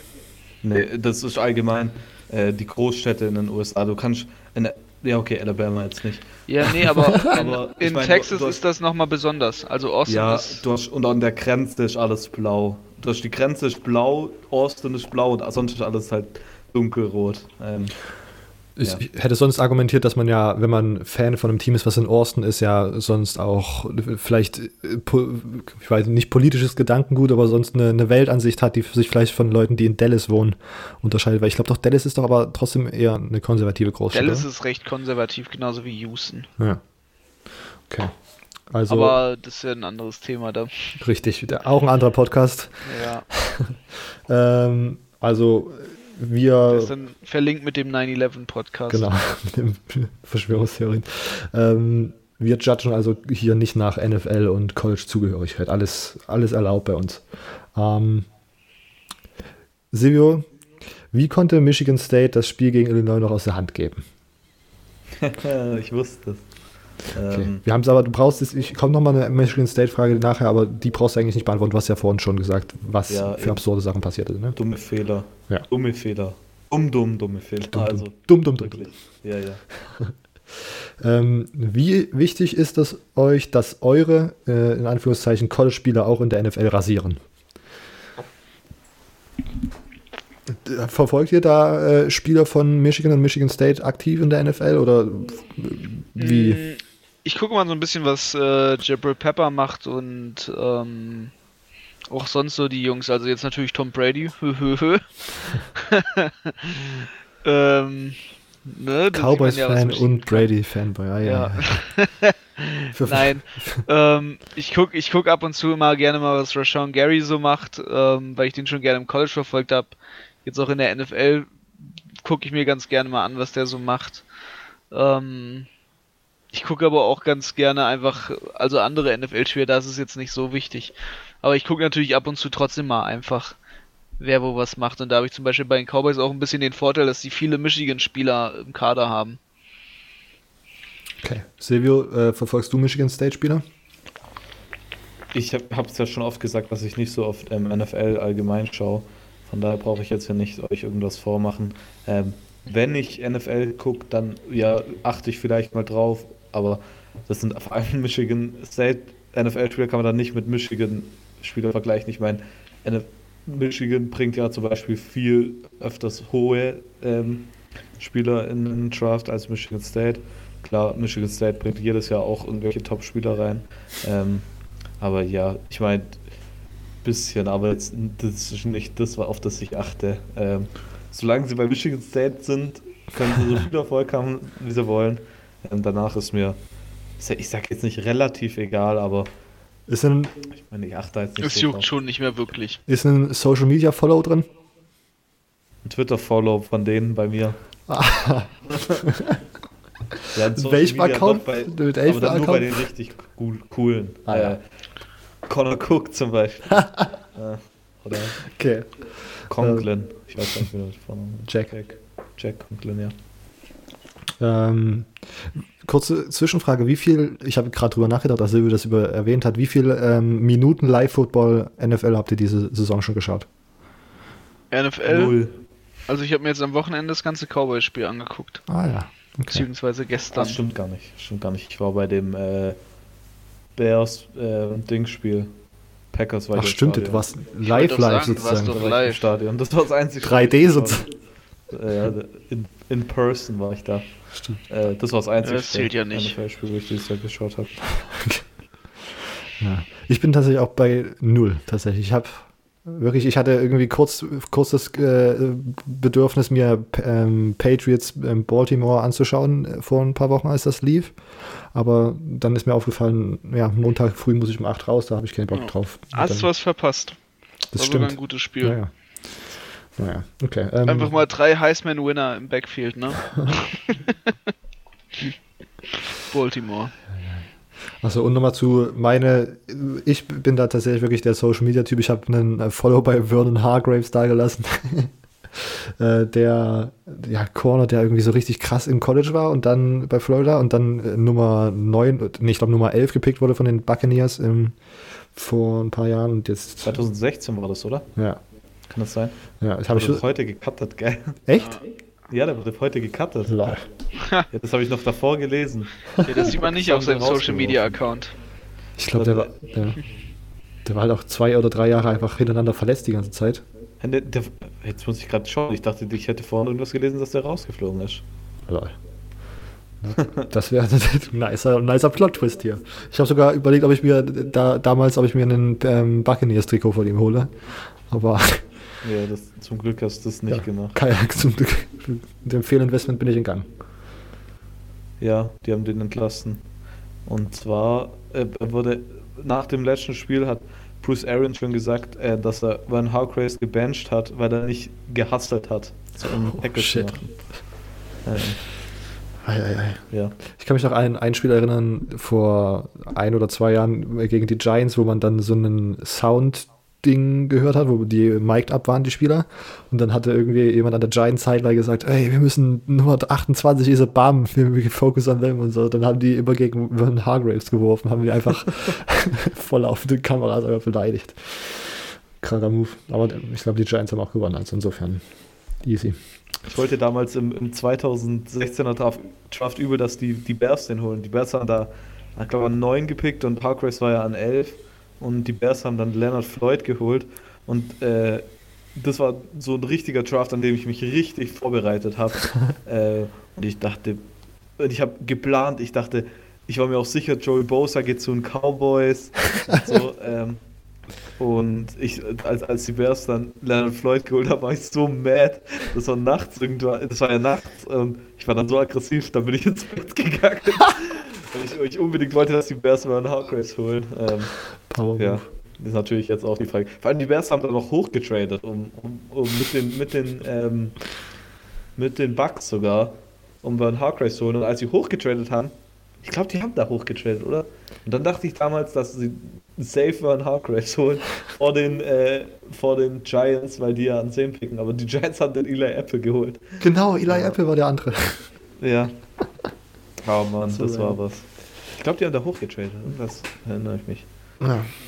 Ja, ja, ja. Okay, ähm, nächste Frage. Was ist euer Kommentar zu 73 Punkten von The Ohio State? Ähm, Wahnsinn oder einfach kein Gegner? Kein Gegner und Wahnsinn. Beides komisch. Die Ohio State University.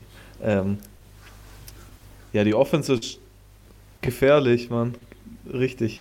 Äh, ich bin mal gespannt, wie viele Punkte sie gegen Rutgers macht. Vor allen Dingen, ich habe, also würde ich noch im Sportwetten-Business drin sein, vielleicht haben so ein paar Leute beobachtet, wie sich mein, na, ist ja eigentlich egal. Ich, auf jeden Fall bin ich jetzt schon wieder raus aus dem Sportwetten-Business, im Gegensatz zu vor zwei Wochen. Die, das, die, die, die 65 Punkte oder 56, was das waren, ähm, finde ich sexy, aber trotzdem noch, ne? 73 Punkte gegen Maryland, dann müssen sie ja, wenn man das äh, linear sich aufschreibt, dann müssten das ja wahrscheinlich 120 sein oder so. Wäre meine Prediction. Irgendwie sowas. Okay. Ähm, hat Joey Burrow nun Tua Tagovailoa im Rennen um die Heisman und den First Overall Pick hinter sich gelassen? Fragt Frank. Ja, würde ich jetzt einfach so mit einem Ja beantworten. Beides? Oder? Ja, beides. Für mich sehe ich das so. Okay. Ich habe das Gefühl, dass diese Injury-Situation von Tua vielleicht langsam so ein paar Leute so, na, vielleicht ein bisschen abschreckt. Da werden wahrscheinlich die NFL-Teams dann am Ende den, die besseren View drauf haben als wir Fans von außen, aber ich habe das Gefühl, dass Tour doch relativ häufig verletzt war die letzten Saisons und das vielleicht so ein bisschen der Bummer sein könnte und ähm, sollte jetzt nichts Außergewöhnliches passieren, was man nie vorhersagen kann im College Football, aber ich denke, Joey Burrow sollte die Heisman gewinnen nach diesem Spiel. Also für die NFL ist es auf jeden Fall ein Bummer. Ja. Silvio, ähm, was sagst du? First Overall Pick und Heisman? Heisman würde ich auf jeden Fall sagen, dass Joe Burrow jetzt der Frontrunner sein sollte. Ähm, Nummer 1 Pick, ich, ich habe ich hab schon oft gesagt, NFL, wenn dann Quarterbacks eben. Und ich finde halt erstmal, dass es halt zwei komplett andere Quarterbacks sind. Und ähm, das muss man natürlich immer mit einberechnen. Und ich war, also ich bin auch auf diesem, mit dieser Verletzung von Tour, ich weiß nicht, schon riskant. So. Du nimmst den dann mit 1 und dann. Ich meine, natürlich, jeder Spieler kann er beim ersten Spiel sich irgendwie verletzen und dann hat äh, Career-Ending Injury oder so. Aber das Risiko ist halt schon da. Ähm, ich weiß nicht, ich glaube immer noch, die, die Saints traden sich hoch auf den First Pick und nehmen Joe Burrow. Und ganz Louisiana rastet aus. Und Tua ist auch Linkshänder, ne? Ich habe das Gefühl, dass das viele Leute nicht beobachten. Ja, du, du magst keine Linkshänder.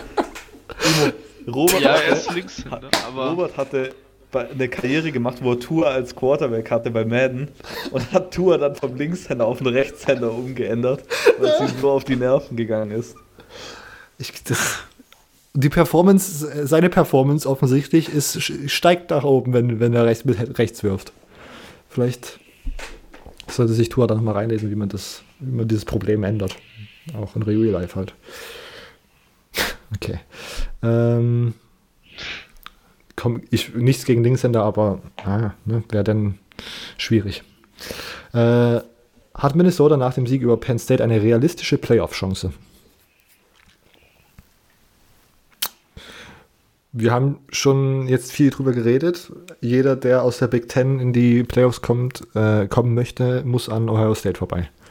Seht ihr, dass das äh, eine Möglichkeit ist, die Minnesota wahrnehmen kann? Hm. Ich muss erst recht so. Hm. Die, die Stille macht mich. Ja. Ist ein bisschen schade, ne? dass die so eine krasse Saison spielen und trotzdem an Ohio State werden sie nicht vorbeikommen. Das ist jetzt mal meine Prediction. Da liegen nur noch Welten dazwischen. Seht ihr das ähnlich oder wollt ihr einfach nichts sagen zu diesem Thema? Ich weiß nicht, was ich dazu sagen soll. Okay. Ich werde es einfach mal sein lassen, was zu sagen. Silvio stimmt mir zu, habe ich das richtig verstanden? Ja, ich enthalte genau, mich ja, dann, mal. Sehr gut, dann. Okay, also wir sehen Minnesota kritisch, sehr gute Saison, aber an Ohio State kommen nicht viele Teams vorbei. Vielen Dank an, diese, an Frank für diese beiden Fragen. Basti fragt, sollte Michigan State gegen Michigan böse verprügelt werden, wie steht es um D'Antonio? Silvio, let's go. Äh, da kann ich direkt mal sagen, denn Tony wird auf keinen Fall rausgeworfen. Aber dieses Gerücht in East Lansing und was mittlerweile immer mehr Leute in East Lansing denken, ist, dass D'Antonio nach dem Jahr halt zurücktreten wird. Ähm, der wird niemals rausgeworfen werden. Die werden, selbst wenn sie sagen, die werden dem auch nicht sagen, dass er gehen sollte. Ähm, wenn dann kommt er er nicht mehr will. Was ich auch denke nach der Saison, wird er einfach sagen, so, das war's jetzt. Wäre aktuell meine Vermutung.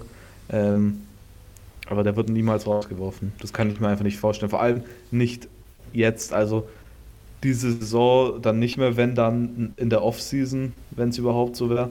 Weil ich, nach, ich denke nicht, dass die das dem antun würden, dann nach einem Michigan-Spiel den rauszuwerfen und dann vor den letzten zwei Spielen, das sind dann eh nur noch zwei Spiele gegen Rutgers und gegen Maryland. Ähm, ich glaube es kaum, dass die den dann dass die den halt rauswerfen würden. Ich kann es mir, mir beim besten Willen nicht vorstellen. Egal wie, wie hart die Niederlage angeblich sein soll. Okay, gehen wir mal ganz absurd, ganz abwegig von einer krassen Niederlage aus. Ja? Silvio, ganz ruhig. Was denkst du, wer wäre denn der nächste Coaching-Kandidat, sollte D'Antonio äh, nach der Saison sagen, er geht? Also ich habe es schon mal gesagt, die Nummer 1 für mich ist, ob ich es gut heißen will oder nicht, ist die andere Frage. Pat Narduzzi wird wahrscheinlich der nächste Head Coach. Ich meine, jeder, jeder in East Lansing weiß das. Als ich in East Lansing war, haben die Leute schon darüber geredet, äh, dass die Leute jetzt extra darauf achten, wie Pitt dieses Jahr spielt, weil Pat Narduzzi sowieso bald kommt. Ähm, natürlich gibt es auch noch andere Möglichkeiten. Lane Kiffin? Naja, ja, als ob der sich das antun will. Ähm, viel zu kalt. Nee, nicht mal deshalb. Das Team ist einfach viel zu schlecht für den. ähm, aktuell zumindest.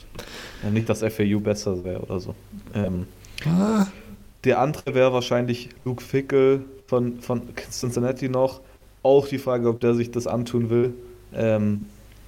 Ähm, was natürlich für, was natürlich ein bisschen komisch wäre, wär, D'Antonio kam ja auch von Cincinnati, oder komisch ist vielleicht falsch, aber D'Antonio kam von Cincinnati, jetzt wieder Luke Fickel von Cincinnati. Aber gutes Omen oder schlechtes Omen ist natürlich die Frage.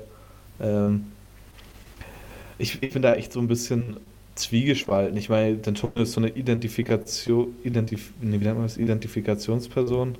Ich weiß nicht, wie man das nennt. Hm? Ja. Ähm, so auch eine Person, weil ich halt auch so ein bisschen die letzten Jahre natürlich halt groß geworden bin mit D'Antonio als Head Coach von äh, Michigan State. Das wäre wie wenn Tom Izzo als Head Coach vom Basketballteam von Michigan State weggehen würde. Ähm, aber ich weiß nicht, manchmal ist halt so ein Wechsel doch nicht, nicht, die, nicht die schlechteste Möglichkeit. Ähm, aber die Kandidaten, denke ich, Pat Natusi wird es wahrscheinlich werden. Ich wäre echt überrascht, wenn er es nicht wird.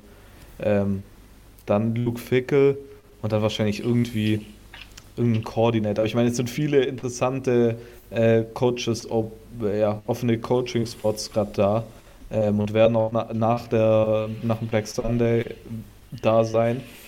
Ja, Florida State und Arkansas zum Beispiel. Arkansas hört sich zwar nicht so gut an, aber vielleicht reden wir darüber nachher nochmal kurz. Ähm, deshalb wird es schwierig sein. Äh, wenn das Ding ist ja, was zum Beispiel äh, Florida State gemacht hat, was sie haben gesagt, es werden so viele äh, Coaching-Spots frei. Sie wollen, haben Willie Taggart jetzt rausgeworfen, um als Erster da zu sein, um direkt, ja, um, um Kandidaten kämpfen zu können sozusagen.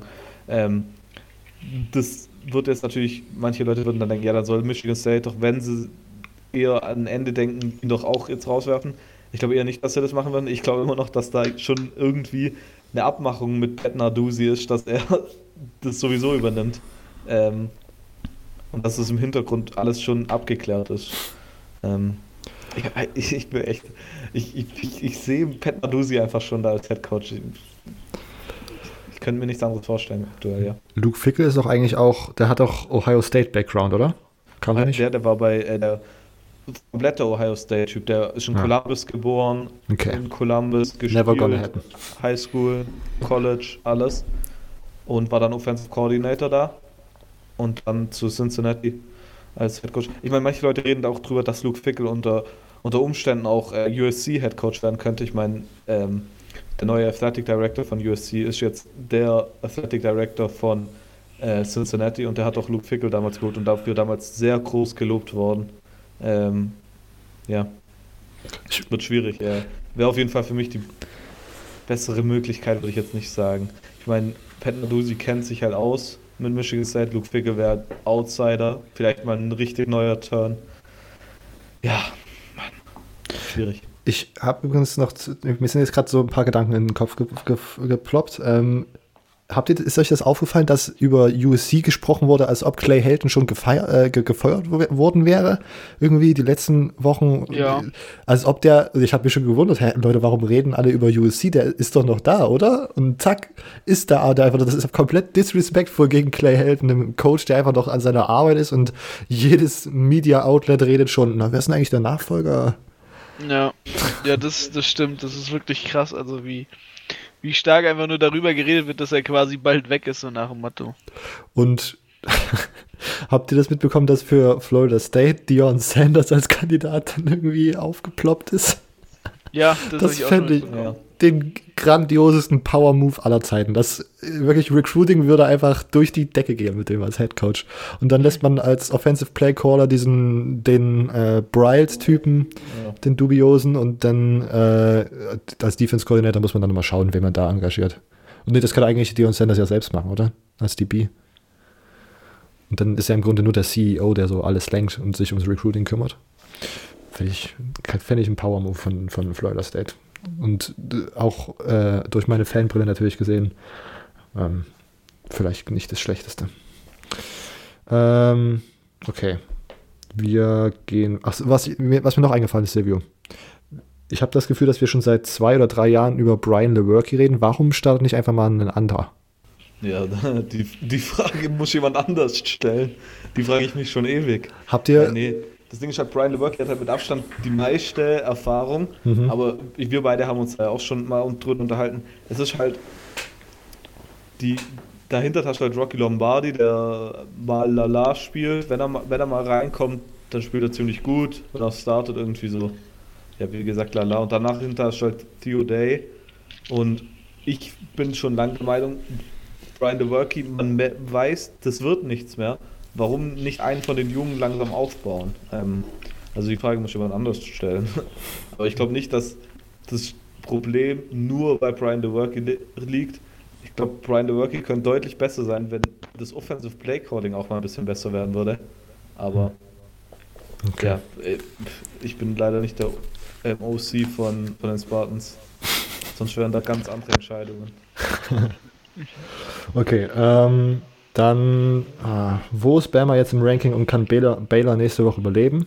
Ähm, wo Bama im Ranking ist, haben wir ja schon vermutet. Ähm, wie, was, wie seht ihr das Spiel Baylor gegen Oklahoma?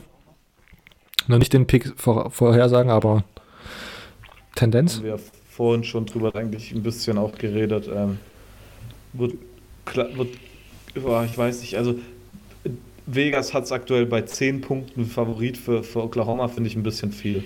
Okay. So viel. Finde ich, ich würde sagen, ich würde dem zustimmen, hätte Alabama eine Defense, aber da offensichtlich nicht eine Person dort äh, für sich für Defensive verantwortlich führt, ähm, ja, viel. Oklahoma meinst du, oder? Genau. Du hast Bama gesagt. Ich meinte, aber im Grunde ist es, äh, naja, ni- nicht dasselbe, aber ähnliche Probleme, ne? Ohne jetzt die Oklahoma Defense mit Alabamas Defense zu vergleichen zu wollen, aber. Ähm, was sagt ihr zu Charlie Brewer, Quarterback bei Baylor? Liefert ab bisher. Mehr habe ich da nicht eine Meinung zu. Robert, was sagst du? Äh, ich glaube, dass er diese Saison vielleicht so ein bisschen überraschend einer der besten Quarterbacks in der Big 12 ist. Ich glaube, wir haben letztes Jahr schon gesehen, dass viel Potenzial in ihm steckt und ich denke, dass dieses Jahr das überraschend gut läuft für insgesamt für Baylor. Ist wahrscheinlich mit hauptverantwortlich mit dieser äh, in Pac 12, äh, Big 12 Verhältnissen gute Defense ähm, für diesen Erfolg von Baylor verantwortlich. Ja. Ich bin überrascht, wenn er nicht in den Draft gehen wird. Ist, ist, ist er Junior, ne? Junior, ja, und der hat die letzten drei Jahre ziemlich gut gespielt. Ja. Ähm, Von daher, äh, vor allem nach der Saison, sagen wir, die Saison läuft mal so weiter. Auf der, ich meine, der, auf dem Erfolg könnte man gut ein Draft-Profil aufbauen. Vielleicht übernimmt dann ja sein kleiner, ich glaube, sein kleiner Bruder ist da auch Quarterback, Bo Brewer. Der ist Freshman aktuell. Vielleicht übernimmt er ja. Nice Alliteration. Kleine Ja. Dynasty. Ähm, ja, obwohl, aber denkst du, dass, wir haben ja schon mal in einer anderen Episode darüber geredet, aber denkst du, das ist der smarte Move, wenn dieses Jahr diese Quarterback-Klasse vor allen Dingen in der Spitze halt so relativ breit aufgestellt ist? Ich, ich meine, er ist ja Teil von dieser guten äh, Quarterback-Klasse. Deshalb reden wir ja über die gute Quarterback-Klasse und da ist er halt ein Teil davon. Aber ist, ist jetzt bei in der Klasse von äh, Herbert, ich sage jetzt einfach mal From, Tua und äh, Bo, Bo, ja, Burrow? Für mich schon. Für mich schon. Okay. Ähm, also jetzt vielleicht nicht First Round Pick, äh, äh vielleicht nicht so First Overall mäßig, aber zweite, dritte Runde schon. Und ich meine, ich, weiß ja nicht, ob der noch höher kommt. Und dann stell dir mal vor, das ist halt immer die, die wie du es, es muss halt immer ab, ab, ich weiß nicht, wie ich sagen soll. Also klar, Baylor hat, spielt jetzt gerade eine 9-0-Saison, geht vermutlich, gehe ich aus, irgendwie 11-1 oder so ähm, in der regulären Saison. Und nächstes Jahr spielt Baylor, was weiß ich, Matt Rule geht zu USC und Baylor spielt eine 6-7-Saison. Ähm, mhm. Oder Matt Rule verlässt wer, kurz vor der Saison äh, die, oder jetzt dann irgendwann nach dem, nach dem Draft oder so, die Baylor Bears und dann steht er auf einmal da und spielt in einem System, in dem man nicht zurechtkommt. Musst du immer ab, abschätzen, aber ich weiß nicht, warum man nicht gehen sollte. Also. Okay. Gut, wir machen weiter. Nächste Frage. Haben die Oregon Ducks noch Chancen auf die Playoffs? Haben wir, glaube ich, auch vorhin schon beantwortet. Silvio und ich fanden, äh, würden jetzt im Moment sagen, wenn alles so verhältnismäßig nach Plan läuft, ähm, auf dem Number 4 Spot sieht man den ähm, One-Loss Pac-12 Champion Oregon, noch richtig? Ja. Emo, was denkst du, Oregon in die, in die Playoffs am Ende der Saison? Hm. hängt so ein bisschen vom, vom SEC Championship Game an, aber es ist eine berechtigte Chance da. Ich würde mich aber auch nicht wundern, wenn vielleicht sogar stattdessen Minnesota noch reinrutscht. In die Playoffs. Ja, aber hängt halt auch von dem Big Ten Championship Game an. Dann wäre wiederum für Ohio State das versaut. Also, ha, schwer zu sagen, ja. Also, Oregon hat, hat die realistische Chance, sagen wir es mal so. Vor allem, ich finde es so krass, dass wir im Moment auch, und nicht nur wir, sondern auch viele, das habe ich das Gefühl, amerikanische College Football Menschen ähm, so über Utah gar nicht so krass reden, obwohl die ein ähnlich starkes, äh, also eine, genau denselben Rekord haben wie Oregon und mhm. im Moment ähnliche Chancen haben, sozusagen diese Pac-12 zu gewinnen. Ja. Ja, sie werden es ja wahrscheinlich halt im Championship Game dann gegen ja. Oregon unter sich quasi ausmachen sogar, also. Ich, ich glaube, ganz glaub, unrealistisch ist es nicht. Ich ja. würde sagen, der Grund dafür liegt einfach, dass Oregon ein viel namhafteres Team ist als Utah. Ja. Und man kann leichter Oregon in den Playoffs verkaufen als Utah. Das mhm. ist meine Meinung. Ja. Und ich glaube auch, hier ist wieder Utah verliert gegen USC und Oregon hat gegen Auburn verloren. Da ist auch wieder der äh, Win gegen Auburn ein bisschen sexier als der, äh, ja. der, der Loss gegen Auburn sexier als der Loss gegen USC. Ja, vor allem jetzt, wenn wir halt schon drüber reden, ne, dass über USC jeder lästert, wann, wann die Trainer abfällt. Insbesondere dann halt, ne, wenn du dann das Team bist, das gegen den verloren hat, der rausgeschmissen wird. Also mhm. kritisch. Okay, Sammy fragt weiter, was wir nach diesem Spiel zu Jory Burrow sagen, haben wir bis aber schon ausgiebig beantwortet. Ähm, deswegen weiter mit Marvin. Was unterscheidet einen Four-Star von einem Five-Star-Recruit? Wie funktioniert diese Wertung? Ähm, kann einer von euch eine kurze Zusammenfassung geben? Emo? Was ein Five-Star von einem Forster Recruit trennt. Mhm. Ähm, das sind am Ende oft in Sachen Ratings, also das, das sind da meistens die Ratings, das sind so Kleinigkeiten. Oft ist es ja, dass die Five-Stars deswegen auch als Five-Stars eingerankt werden, weil sie zu allen möglichen Camps zum einen gehen. Also, wenn du jemanden live siehst, kannst du ihn natürlich besser einschätzen.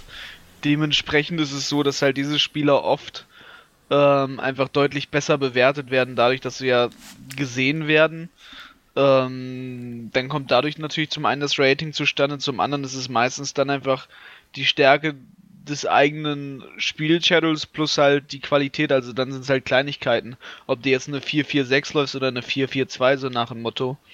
Ähm, also solch, solche Millisekunden-Sachen halt, wie ist denn die Armlänge, wie ist die Handgröße, ähm, solche Sachen wirklich sind dann am Ende. Oder spielst du auf Armata Day oder spielst du in, äh, ja, spielst du im Nirgendwo von, von Alabama oder bist du irgendwie der krasseste Spieler in Wyoming oder bist du der krasseste Spieler in Florida? Also da solche Unterschiede halt.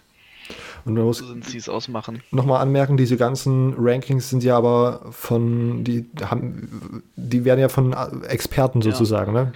Das sind nicht Bewertungen von den Colleges. Das ist vielleicht immer wichtig, trotz allem im Hinterkopf zu behalten.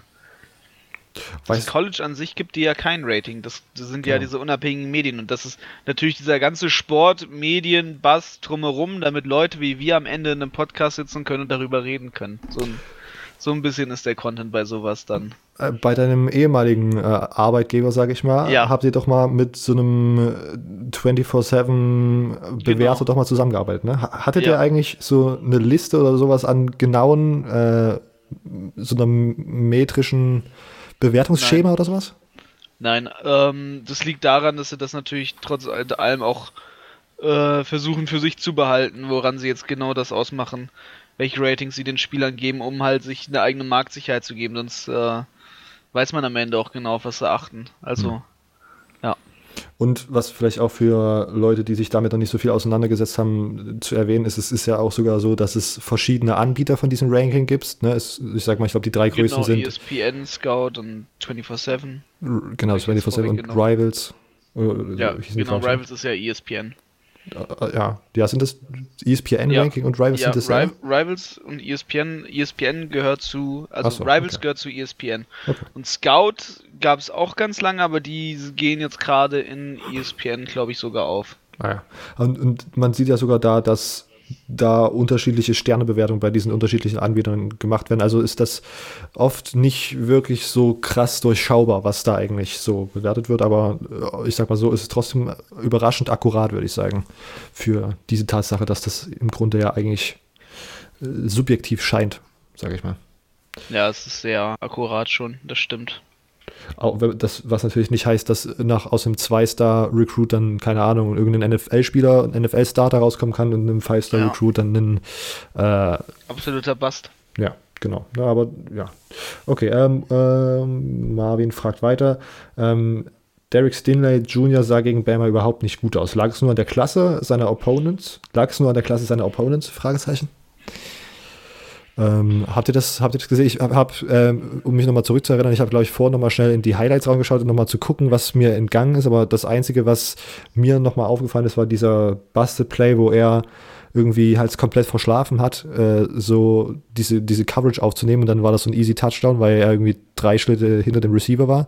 Und ich habe dann nochmal gesehen, das besser gesagt schon davor, auf äh, irgendwelchen Social Medias, wo dann rangezoomt wurde, dass halt irgendein Coach mit ihm noch gelabert hat, während sozusagen der Snap noch erfolgt ist und er deswegen dann äh, sozusagen verspätet erst seine Coverage aufnehmen konnte und deswegen da so eine Busted Coverage hatte, die dann zum Touchdown geführt hatte. Ähm, habt ihr das auch gesehen gehabt? Nee, das habe ich gar nicht mitbekommen. Nee, dass da jetzt sowas war. Ah, ja, okay. Das also, ist interessant, ja.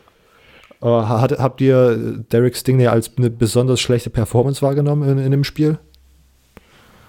Ja, er hat ja ein paar Mal so ein paar Sachen, aber ich meine, er ist halt nur Freshman. Genau.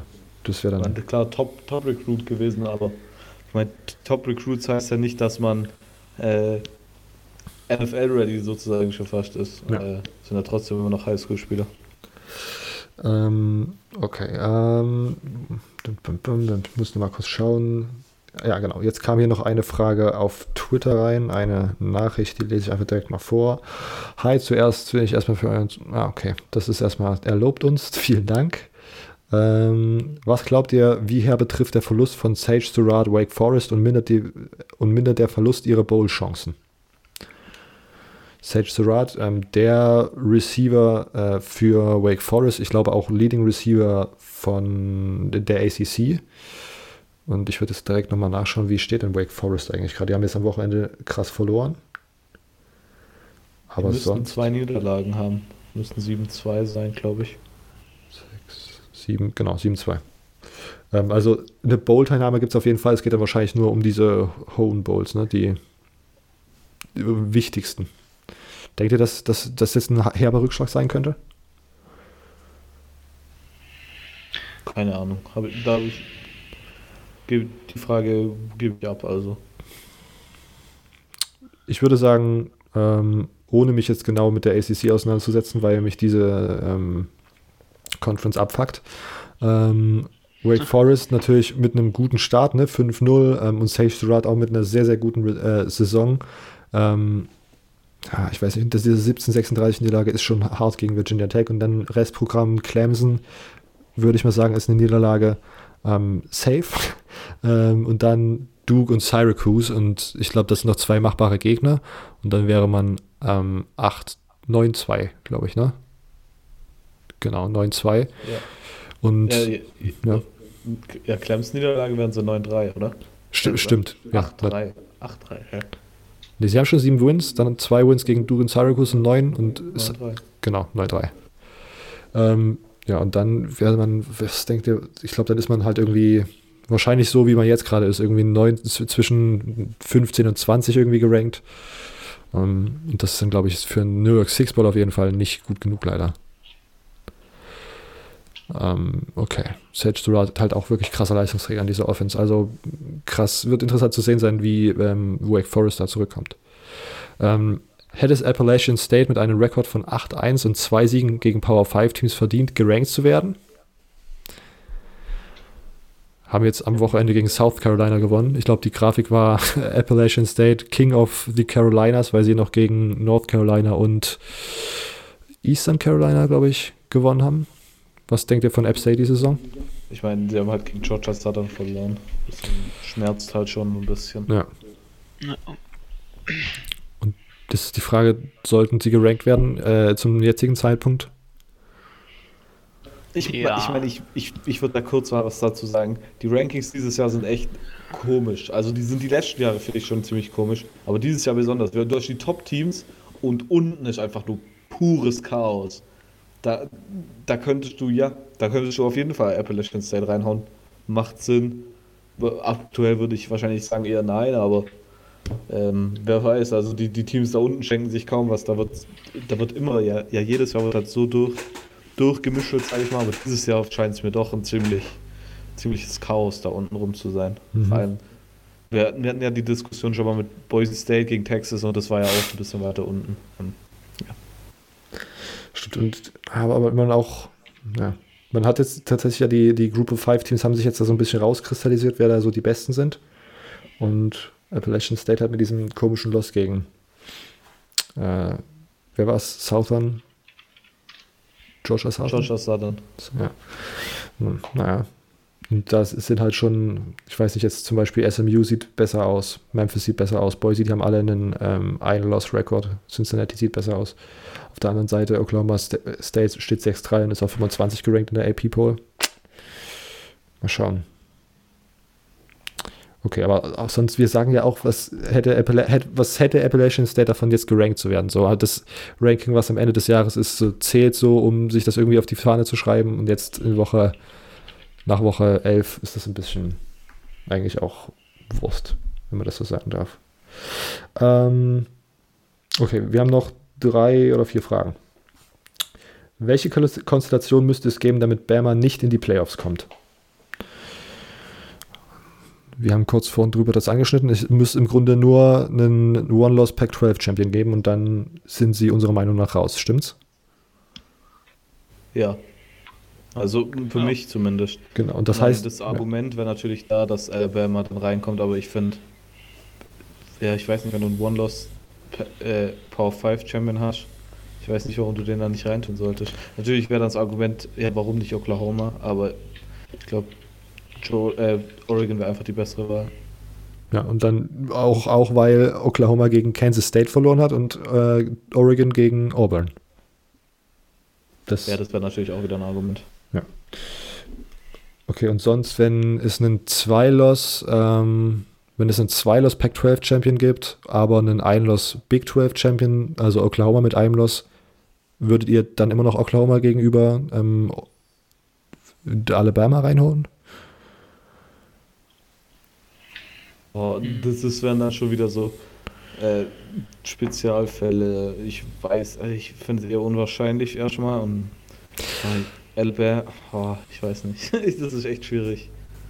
Ähm, Ich habe das, kommt also, halt wirklich auch auf das SEC Hm. Championship Game an, hm, wie das ausgeht. ich, ja, das macht mich irgendwie, das macht Stell dir nämlich mal vor, Georgia, ge- sagen wir mal Georgia gegen LSU ist und LSU verliert deutlich gegen Georgia. Was passiert dann? Ich, äh, ich weiß es nicht. Ich dann kommt Georgia an. Rutscht dann Bama rein, dann wird Georgia oder fliegt LSU raus oder? Georgia fliegt dann, äh, ne Quatsch. Also ich denke, Georgia müsste dann theoretisch rein, weil sie die SEC gewonnen haben. Aber, ah, fuck. Es ist gerade ein kompletter Mind-Twister gerade. Ah, na gut. Ich möchte mal kurz, nächste Frage wird noch schwieriger für mein Gehör zu comprehenden sein, deswegen möchte ich es einmal kurz schon mal rausbabbeln. Wer kommt in die Playoffs, wenn folgende Situation eintritt? Georgia gewinnt die SEC mit einem L. Minnesota gewinnt die Big Ten. Es wurde jetzt nicht hingeschrieben, welcher Rekord. Ich sage einfach mal Big Ten ungeschlagen. Baylor gewinnt die Big 12 auch ungeschlagen. Utah gewinnt die Pac-12 mit einem L auf, am, am Ende und LSU und Bama haben jeweils einen L und Clemson gewinnt die ACC knapp. So, dann. Unbeantwortbar zu der Uhrzeit. Zu der auf, Aufnahmelänge, die wir schon haben. Okay. Ich, das, das, jetzt mal die Prozentzahl, dass genau das eintritt. Wahrscheinlich, ja. So, ich, ja, ich, ich versuche es einmal ganz kurz. Minnesota ungeschlagener Big Ten Champ in die Playoffs rein. Baylor ungeschlagener Big 12 Champ in die Playoffs rein. Clemson ungeschlagener ACC Champ in die Playoffs rein. So, jetzt haben wir einen Utah Champ mit einem L oder einen Georgia mit einem. Dann nehme ich Georgia. Dann hätte ich Minnesota, ähm, Georgia, Clemson und Baylor. Ich, so hätte ich es dann auch gemacht, aber ich, ich, bin mir relativ sicher, dass das nicht so kommt. Ja, ich, das war nur ein sehr krankes Gedankenspiel. Ähm, so, so, Anfang der Saison Gedankenspiele schon fast. ja, das stimmt. Ähm, wir haben, oh Gott, ähm, gibt es ein offenes System aus der Vergangenheit, äh, was ihr gern mal wieder sehen möchtet? Nö. Nee, auch nicht. Ich bin zufrieden, so wie es ist. Ich habe im Moment. Man sieht es irgendwann ja. eh wieder. ich habe. Sagen wir es mal so. Von. Also da wurde in dieser Frage wurde als Beispiel noch die T-Formation genannt. Das kannte ich nicht mal, deswegen habe ich das vorhin mal recherchiert. Und das sah schon sehr lustig aus. T-Formation ist doch einfach mit Fullback und Halfback, oder? Ja, aber die stehen dann alle so in einer, auf einer Yardlinie. Ja. Das fand ich irgendwie random. Um, ähm, ach so, mir fällt doch eins, was ich würde, ah, das ist ja quasi keine Formation. Ich würde gerne mal wieder so die Oregon Speed Offense sehen von damals. Mhm. Die hat mir ziemlich viel Spaß gemacht. Ah, die, die unter Chip Kelly? Ja, genau, die Chip Kelly Oregon glaub, Speed Offense. Da als Chip Kelly funktioniert hat. relativ ähnlich, oder? Ja, aber ich finde, die von Oregon hatte irgendwie noch was Besonderes. mit, mit Marcus Mariota. Also weil das System einfach, weil das System einfach besser funktioniert hat. Hm. Ich habe, dann wurde als Beispiel noch Single Wing äh, genannt. Das ist auch irgendwie so eine Formation, wo es keine Receiver Aber, gibt. Obwohl Single Wing, Single Wing wird ja noch halbwegs so, da wird das nur in Europa gespielt. also ich kenne es zumindest sehr aktiv in Deutschland, die Single mhm. Wing. Single Wing und Double Wing, das ist so ein Ding, das äh, hat sich ziemlich bei mir eingeprägt im Kopf von Formationen, die gespielt werden. Okay, aus, aus, aus Eigenerfahrung sozusagen. Aus Eigenerfahrung in Europa, also zumindest, deswegen, deswegen weiß ich nicht, ob ich das sehen will. In Europa wird es immer noch gespielt und die T-Formation wird sogar, glaube ich, von den, ich glaube sogar die Göttingen Generals spielen so ein ähnliches System. Ah, ja. Die spielen nämlich Football in den 80ern. Sorry dafür, aber das ist die Wahrheit. Das wissen aber die Göttinger auch. Also no hate an der Stelle. Just facts. Welches Team hat dieses Jahr die beste O-Line? Letzte Frage für heute. Ich gehe mit Georgia, sehr talentiert, viele äh, hohe Recruits, die diese Saison echt ganz gut spielen. Vor allem das Spiel gegen Florida hat mich impressed, dass die das so gut aufhalten konnten, den Pass Rush. Florida, äh, Georgia wäre mein Pick. Also traditionell müsste man eigentlich mit den ähm, Nebraska Cornhuskers gehen. Das geht aktuell aber einfach nicht. Aufgrund der Leistung. Ähm, ich weiß gar nicht so recht, mit dem ich gehen sollen würde. Ich glaube, es ist für mich aktuell Ohio State. Mhm. Ich, Einfach ich, dadurch, wenn du siehst, wie wenig Justin Fields gesackt wurde über die Saison, das ist dann schon sehr beeindruckend. Big Ten Standard. Silvio? Äh, ich ich würde mit Oregon gehen. Also, ja. äh, wie gesagt, ich, ich finde Oregon dieses Jahr gut und viele reden darüber. Und Sie haben echt, echt ein paar, paar sehr, sehr gute Offensive Liner. Ähm, und die Offensive Line sieht auch ziemlich gut aus, ja. Und ich meine, ähm, Mario Cristobal, der Head Coach, ist ein gelernter O-Line-Coach, also der kommt von der O-Line, von daher natürlich muss die O-Line da auch gut sein, schon fast. Sehr gut. Wir sind mit den Fragen durch. Es waren äh, sehr viele Fragen dabei. Das freut uns natürlich sehr. Ähm, ich glaube, nächstes Mal müssen wir vielleicht sogar schon anfangen, je nachdem, wie viele Fragen reinkommen, so ein bisschen zu sortieren. Äh, und dann vielleicht die Fragen, die wir nicht beantworten, mal irgendwie uns aufzuschreiben und dann in der Offseason als FAQ zu beantworten, wenn das so noch von der Aktualität möglich ist. Ähm, aber vielen Dank dafür auf jeden Fall. Wir wollen uns nicht beschweren. Ähm, sendet uns auf jeden Fall auch nächste Woche wieder Fragen. CFB Germany Podcast auf Instagram folgen. Jeden Sonntag oder Montag, je nachdem, wie man sich daran erinnert, äh, ist dann ein, äh, in der Story ein Sticker drin, wo ihr die Fragen eintippen könnt. Kurz, prägnant. Zack, sind die Fragen bei uns und wir werden sie wahrscheinlich im Podcast beantworten. Okay, ähm, wir gehen in die Week 12 Preview über. Ähm, ich würde sagen, Emo darf starten mit der ACC. Okay. Ja, die ACC. Ähm, auch wieder Woche 12 haben wir halbwegs stabile Spiele. Ähm, wir haben jetzt zum einen haben wir ein Spiel dabei, ähm, wo wir uns auf einen Florida State Sieg hoffentlich freuen können. Ähm, sie werden gegen ein Team mit einem sehr ähnlichen Rekord spielen, äh, aus dem Staat Alabama gegen die Alabama State. Ähm, das heißt, sie haben endlich mal ihr FCS-Spiel, vielleicht die, die ähm, erhoffte Erholung. ähm, quasi in dem Sinne. Ja, ansonsten in der ACC ähm, haben wir endlich quasi, endlich, endlich, endlich das ACC-Topspiel. Es wird auch endlich mal für Clemson mega spannend. Äh, in dem Sinne, wir haben nämlich endlich Wake Forest gegen Clemson quasi lang erwartet, dass das Spiel eigentlich in der ACC. Ähm, was kann man dazu sagen? Man kann dazu zum einen sagen, dass natürlich trotzdem Clemson haushoher Favorit ist.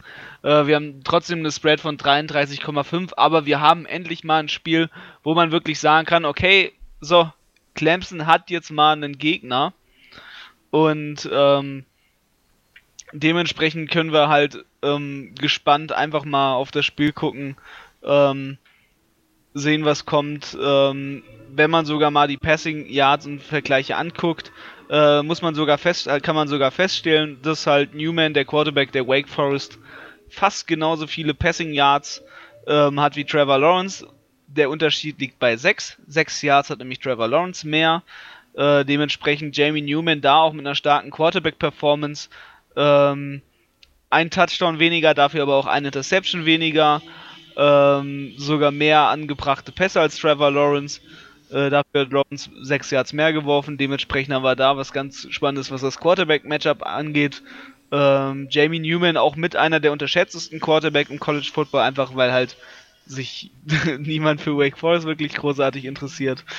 Ähm, ansonsten haben wir, haben wir ein ähnliches ähm, Schemata in den, mit den Leading Receivers.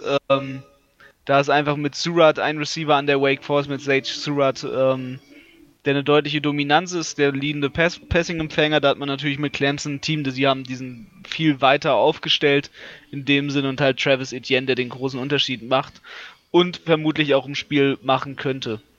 Ja, ansonsten haben wir in der ACC North Carolina gegen Pittsburgh, wir haben Virginia Tech gegen Georgia Tech, ähm, wir haben Syracuse gegen Duke und wir haben Louisville gegen NC State, also in den Aspekten dann jetzt wiederum nicht so ein spannendes Ding.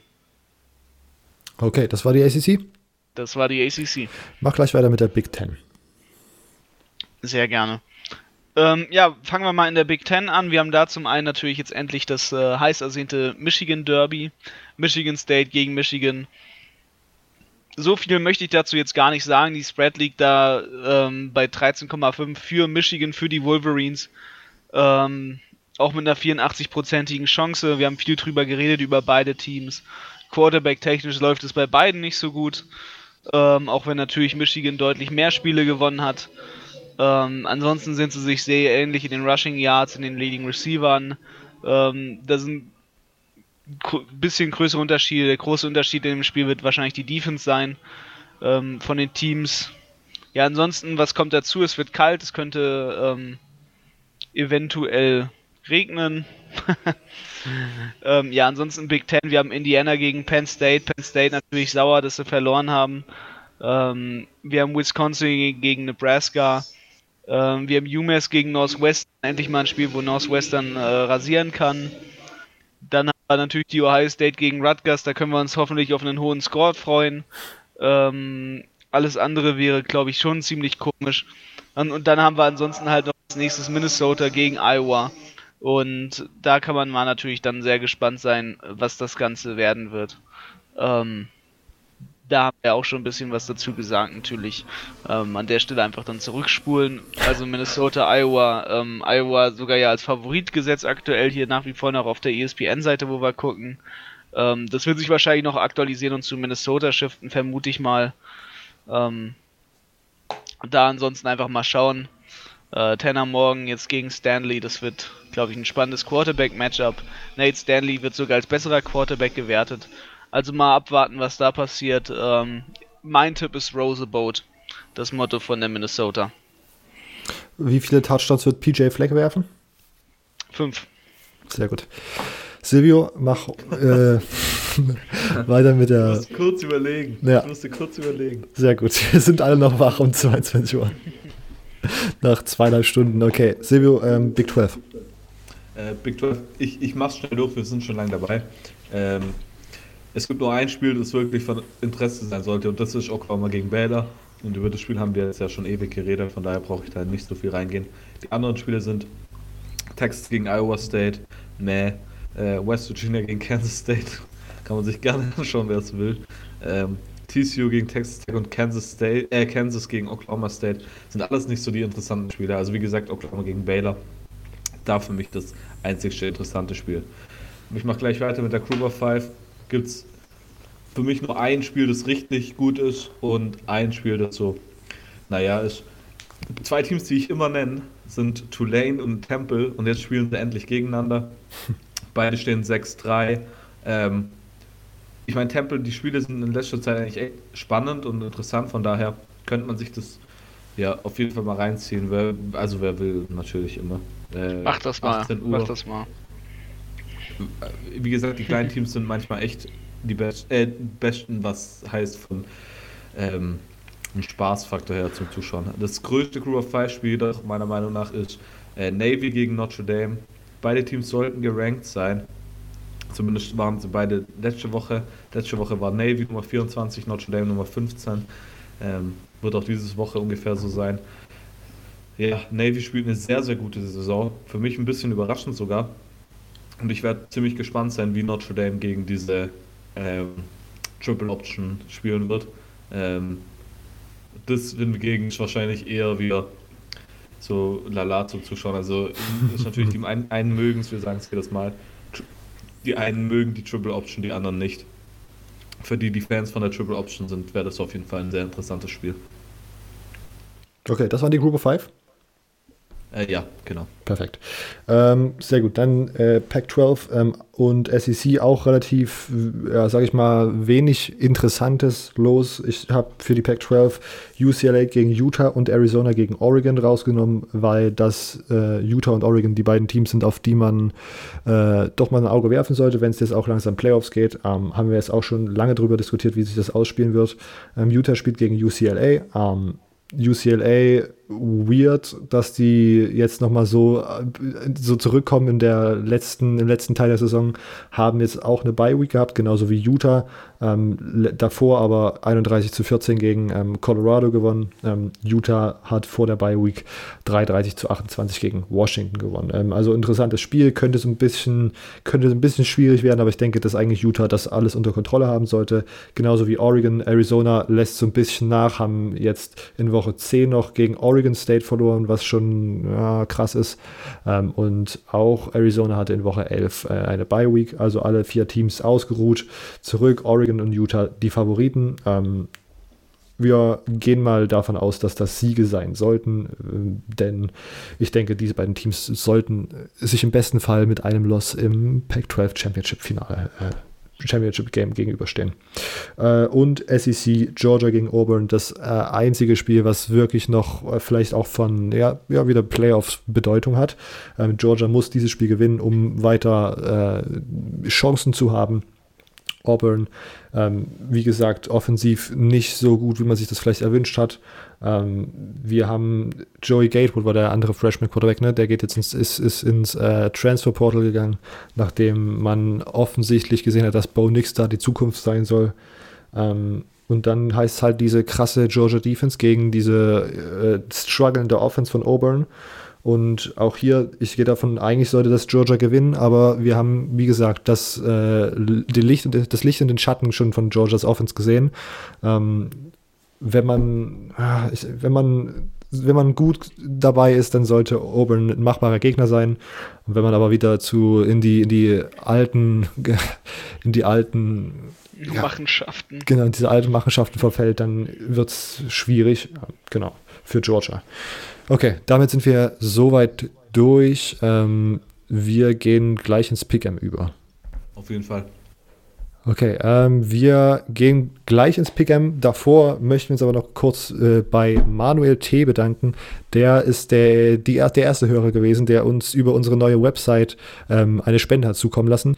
Ähm, ich würde das so handhaben wollen, dass wir immer den Namen vorlesen, nicht den vollen Namen, äh, so wie ich gerade das eben gemacht habe. Und dann kann man, wenn ihr einen Kommentar zu der Spende schreibt, dann würde ich den auch vorlesen den Spendenwert würde ich nicht vorlesen, wenn das jetzt nicht, na gut, äh, die, die, Mitteilung bei dieser Spende ist, äh, auch wenn die Teams aus Michigan und Florida nichts für mich sind, sind 5 Euro zum 50. das Mindeste und bitte in Zukunft mehr Liebe, Liebe für Louisville. Macht weiter so. Vielen Dank für diese nette Nachricht. Ähm, in Zukunft, wie gesagt, die Spendenbetrag äh, würde ich nicht vorlesen wollen, einfach so wenn, das hier, wenn ihr das natürlich in die Nachricht schreibt, unglücklich. Aber vielen Dank für diese Spende, vielen Dank für die Unterstützung ähm, und vielen Dank, dass ihr unseren Podcast hört. Louisville wird, ja, wenn. ich meine, wir haben heute schon so ein bisschen drüber gerätselt, ähm, aber wie gesagt, spielen ja eigentlich eine ganz gute Saison. Und, und Louisville, Wide Receiver, wie heißt er nochmal? Ich weiß es gerade gar nicht. Ah. Robert und mir viel Glück gebracht. Richtig. Bei Draft Kings. Wo ich übrigens gewonnen habe noch. Ja, eins von beiden Matchups hast du gewonnen. Ja, bei dem einen haben auch zwei Spieler von mir nicht gespielt. Das ist deine Schuld, nicht meine. Okay. okay. Warte, ich, ich, will jetzt noch kurz schauen, wie der Spieler heißt. Äh. Okay, guck schnell nach, wie der Spieler heißt. Ich ja. gehe schon mal auf die Picks ein, die wir letzte Woche hatten. Wir hatten in Woche 11 folgende Picks. Ähm, ich habe mit 16 Punkten gewonnen, also ich hatte 16 von 25 richtig. Silvio hatte 15 von 25, genauso wie Immo. Ähm, gehen wir kurz drüber. UCF Tulsa, UCF hat verloren, hatten wir alle falsch. Ähm, Besonderes hatten wir wie folgt: Silvio hat Florida State gegen Boston College richtig getippt. Ähm, ich hatte Minnesota als einziger. Ich hatte dafür TCU gegen Baylor, was nicht smart war. Ähm, Stanford gegen Colorado hatten Silvio und ich falsch. Ähm, Wake Forest hatten wir alle falsch. Michigan State hatten Silvio und ich falsch. Immo hatte da richtig Illinois. USC hatte ich als einziger. Bama hatte als einziger Immo. Texas hatte ich als einziger. Ähm, wir gucken mal weiter. Washington State gegen Cal, da hatte Immo als einziger Cal. Ähm, Fresno State gegen Utah State hatte Immo als einziger Utah. Und am Ende sieht es relativ ähnlich aus. Tennessee hatten Silvio und ich. Und sonst hatten Boise, Clemson und Notre Dame hatten wir alle drei. Okay, hast du den Receiver gefunden, den guten? Ja, Tutu Atwell. Ja. Klasse Mann. Sophom auch noch. Also. Krasse Performance. Gut, dann gehen wir direkt rein. Ich erkläre es nochmal für alle neuen Zuschauer. Wir picken die 25 besten Spiele. Die haben nicht wir rausgesucht, die hat Yahoo rausgesucht. Yahoo, die Plattform, auf der wir das Ganze spielen. Wir picken ganz normal die Gewinner dieser Spiele. Am Ende müssen wir ein paar Tiebreaker eingeben. Und am Ende der Saison haben wir den akkuratesten Tipper, sage ich mal, von unserem Podcast rausgefunden. Gut, wir starten. Louisiana Tech gegen Marshall. Ähm, Marshall. Marshall weiter heim. Fresno State gegen San Diego State. San Diego State, relativ, ja. Ja, die haben die Saison ganz gut gespielt bis jetzt. Ich denke, das sollte aufrechterhalten bleiben. Tulane gegen Temple. Ich gehe mit Temple Heimvorteil. Es wird aber knapp, ich habe es vorhin gesagt. Mhm, Tulane dann für mich. Obwohl Temple halt zu Hause immer schwierig ist, das hat UCF schon zu spielen bekommen. Florida gegen Missouri. Florida. Florida. Badgers gegen Nebraska. Also Wisconsin gegen Nebraska. Wisconsin. Yep. Was wir, glaube ich, jetzt gar nicht erwähnt haben, äh, Immo musste jetzt tatsächlich schon los, weil wir diese Aufnahme so krass ausgereizt haben. Immo reicht seine Pick dann nach. Michigan State gegen Michigan. Michigan State natürlich. Michigan. Sorry. Ja, passt schon. Indiana gegen Penn State. Hast du gesehen, Indiana ist jetzt im AP Poll gerankt. Mhm. Hätte ich niemals gedacht von der Saison. Da habe ich auch. Ja. Da habe ich auch so eine richtig krasse Story gelesen, dass der AD, der da neu an, angekommen ist, irgendwie alles rumgedreht hat. Der Echt? war irgendwie, der ist da irgendwie äh, selbst Student gewesen und als er dann äh, engagiert wurde, hat er gemeint, die ganzen Athletic äh, Einrichtungen sehen immer noch so aus, wie als, ab, als er graduated ist. Und hat da jetzt äh, wirklich alles gut. Und das ist wirklich auch wieder, auch bei, ähnlich wie bei Minnesota, eine historisch gute Saison für Indiana. Ja, die haben äh, nur gewonnen, seitdem sie gegen Michigan State verloren haben. Wäre nicht sagen. Also ich meine, die haben letzte Spiele nur kurz, äh, ist jetzt gegen Mhm. Rutgers, Maryland, Nebraska und Northwestern gewonnen. Ist halt auch die Frage, wie man die Spiele einordnen will. Also nicht Ja. die Top-Teams. Aber Indiana hatte das wahrscheinlich in, in den vergangenen Jahren nicht gewonnen, so alle vier davon. Nee, ich glaube nicht. Ich weiß aber nicht. Komm, mach mal weiter. Also Penn State für mich, ne? Ja, für mich auch, natürlich. Alabama, Mississippi State. Bama. Bama. TCU gegen Texas Tech. TCU, bessere Defense. Yep, für mich auch. Navy gegen Notre Dame.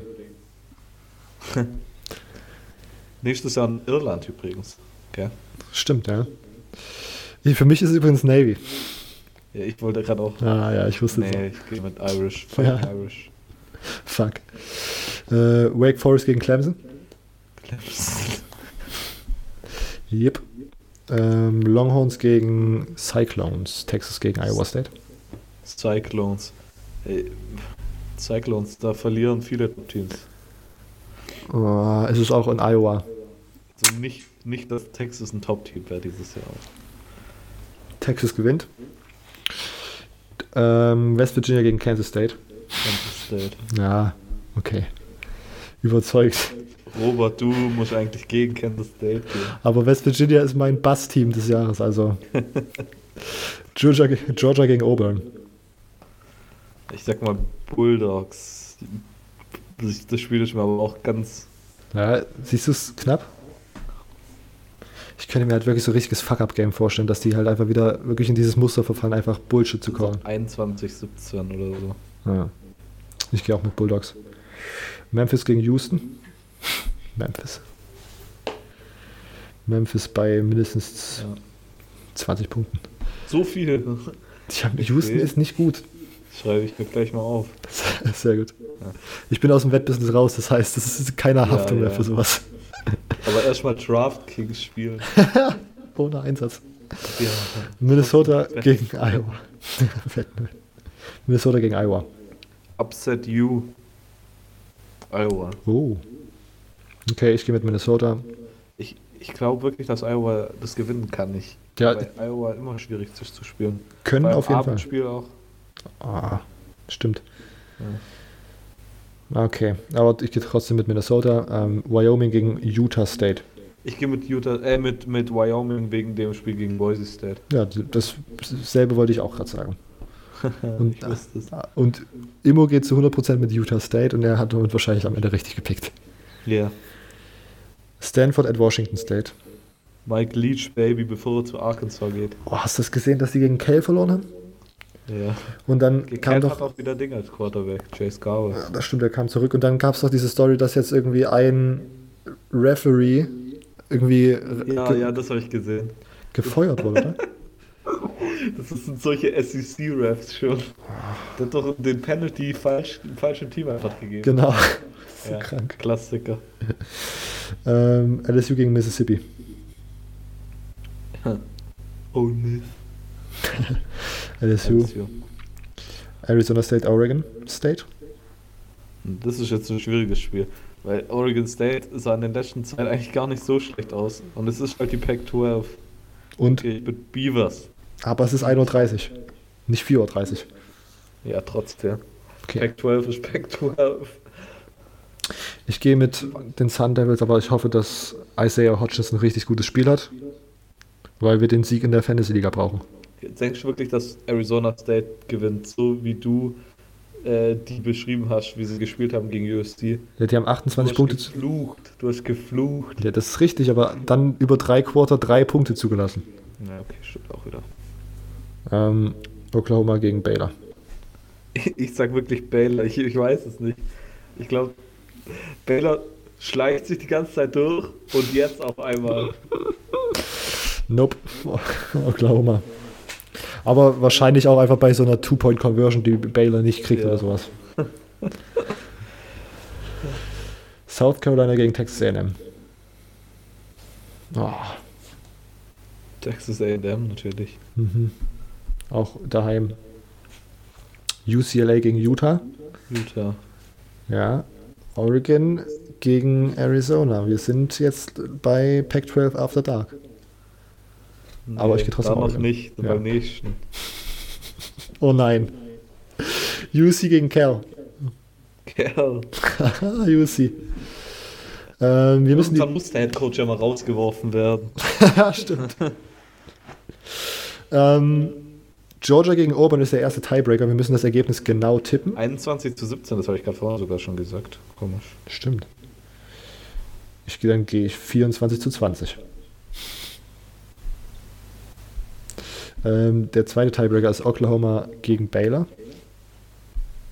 45 zu 52. 42, ich sage 49 zu. Was wäre jetzt das dann 48 oder nicht?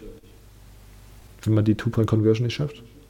Ja, ich glaube. Oder, ja. Genau. Okay. Ähm, dann geht's weiter. Wir müssen das Team bestimmen, was die meisten Punkte scoren wird in dieser Woche. Ich sag Washington State. Mhm. Ich muss noch mal ganz kurz drüber gucken. Ich sage Sooners. Dann müssen wir das Team bestimmen, was die wenigsten Punkte scoren wird. Wolverines. Cal. Aus Protest.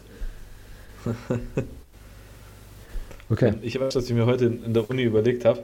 Mhm. Wenn Michigan mit mehr als 30 Punkten gewinnt, singe ich das, äh, das, äh, den Fight-Song Echt? on air. Yes! Weil der, der Fight-Song geht mir irgendwie nicht mehr aus dem Kopf. Ich habe letzte, letzte Woche so, oder was heißt letzte Woche, ich habe die Tage ähm, Video angeschaut, Best äh, College Football Atmosphere und da kam das, da habe ich mich wieder zurückerinnert, als ich im Stadion war. Der Fight-Song ist schon gar- nicht so schlecht. Sehr gut. Haben wir mal eine Live-Wette hier auf dem Spiel Michigan, Michigan State dieses Wochenende. 30 Ja, Punkte Michigan, Spread. gewinnt- Michigan State gewinnt sowieso. Ah, ja, klar. dann verlieren sie auch nicht mit 30 Punkten. Okay, wir sind am Ende der Episode. Ich glaube, das ist auf jeden Fall, wir sind, glaube ich, schon nah drei Stunden jetzt. Ja? Ähm, ich möchte noch einmal ganz kurz sagen, unsere Podcast-Liga sieht gerade sehr gut aus. Wir sind jetzt kurz vor den Playoffs. Ich glaube, nach dieser Woche geht es dann los. Ähm, unser Podcast-Team ist auf im Moment Platz 4. Wir müssen das nochmal gewinnen diese Woche und dann sollte es ganz gut sein. Wir sind in den Playoffs drin und dann ist alles offen. Congratula Congratulations an Zombieland Spartans, die sind bis auf Nummer 1 mit 9-2. Spartans! Spartans. ähm, Lylola Longcats mit 8-3 auf Nummer 2 und Newton Fighting Irish auf Nummer 3. Genau, auf Nummer 4 sind wir und dann gibt es nochmal ein Update, wenn die Playoffs vorbei sind. Okay, Silvio, hast du noch was zu sagen oder rappen wir das ab? Ja, man könnte mich mal auf Twitter abonnieren. Damn. Gut.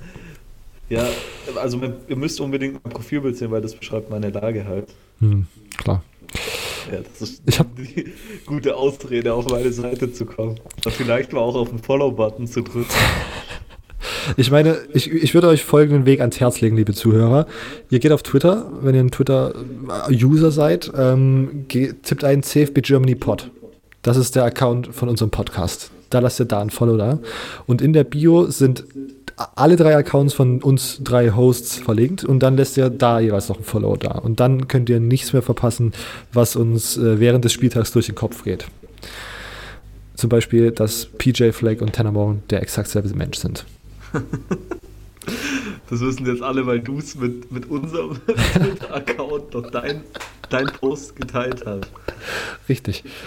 Aber auch davor 1000 Impressions, glaube ich. Es läuft. Okay. Ähm, und sonst CFB Germany Podcast ist die primäre Anlaufstelle auf Instagram. Da werden nach Fragen gefragt, USW. Ähm, sonst lasst gerne Bewertung auf iTunes da. Bis nächste Woche. Vielleicht dann mit optimaler Tontechnik, weil Silvios neues Mikrofon schon da ist. Mal schauen. Mal schauen. Es stand dran, äh, lieferfertig erst schon ein bis zwei Wochen. Ah, damn, okay. Na gut. Aber ihr könnt euch freuen. Von den Spenden, von den, von den 5 Euro wird ordentlich investiert. Ja. Genau. Spendet. Nein, Genau. Spaß. Wenn ihr möchtet, könnt ihr das gerne machen. Ja, über jede Spende freuen wir uns, aber ist nicht notwendig. Richtig. so. Wenn ihr in der finanziellen Lage seid, cfbgermanypodcast.home.blog ist die Website auch auf allen Social Medias nochmal als Verlinkung zu finden. Ähm, ja, wir rappen das jetzt hier ab. Äh, wir wünschen euch noch ein. Ah, das ist wieder. Ich habe mich direkt in eine weirde Verabschiedung reinmoderiert. Äh, wir wünschen euch noch einen schönen Tag oder Abend oder wann auch immer ihr diesen Podcast hört. Wir hören uns nächste Woche. Ciao. Tschüss.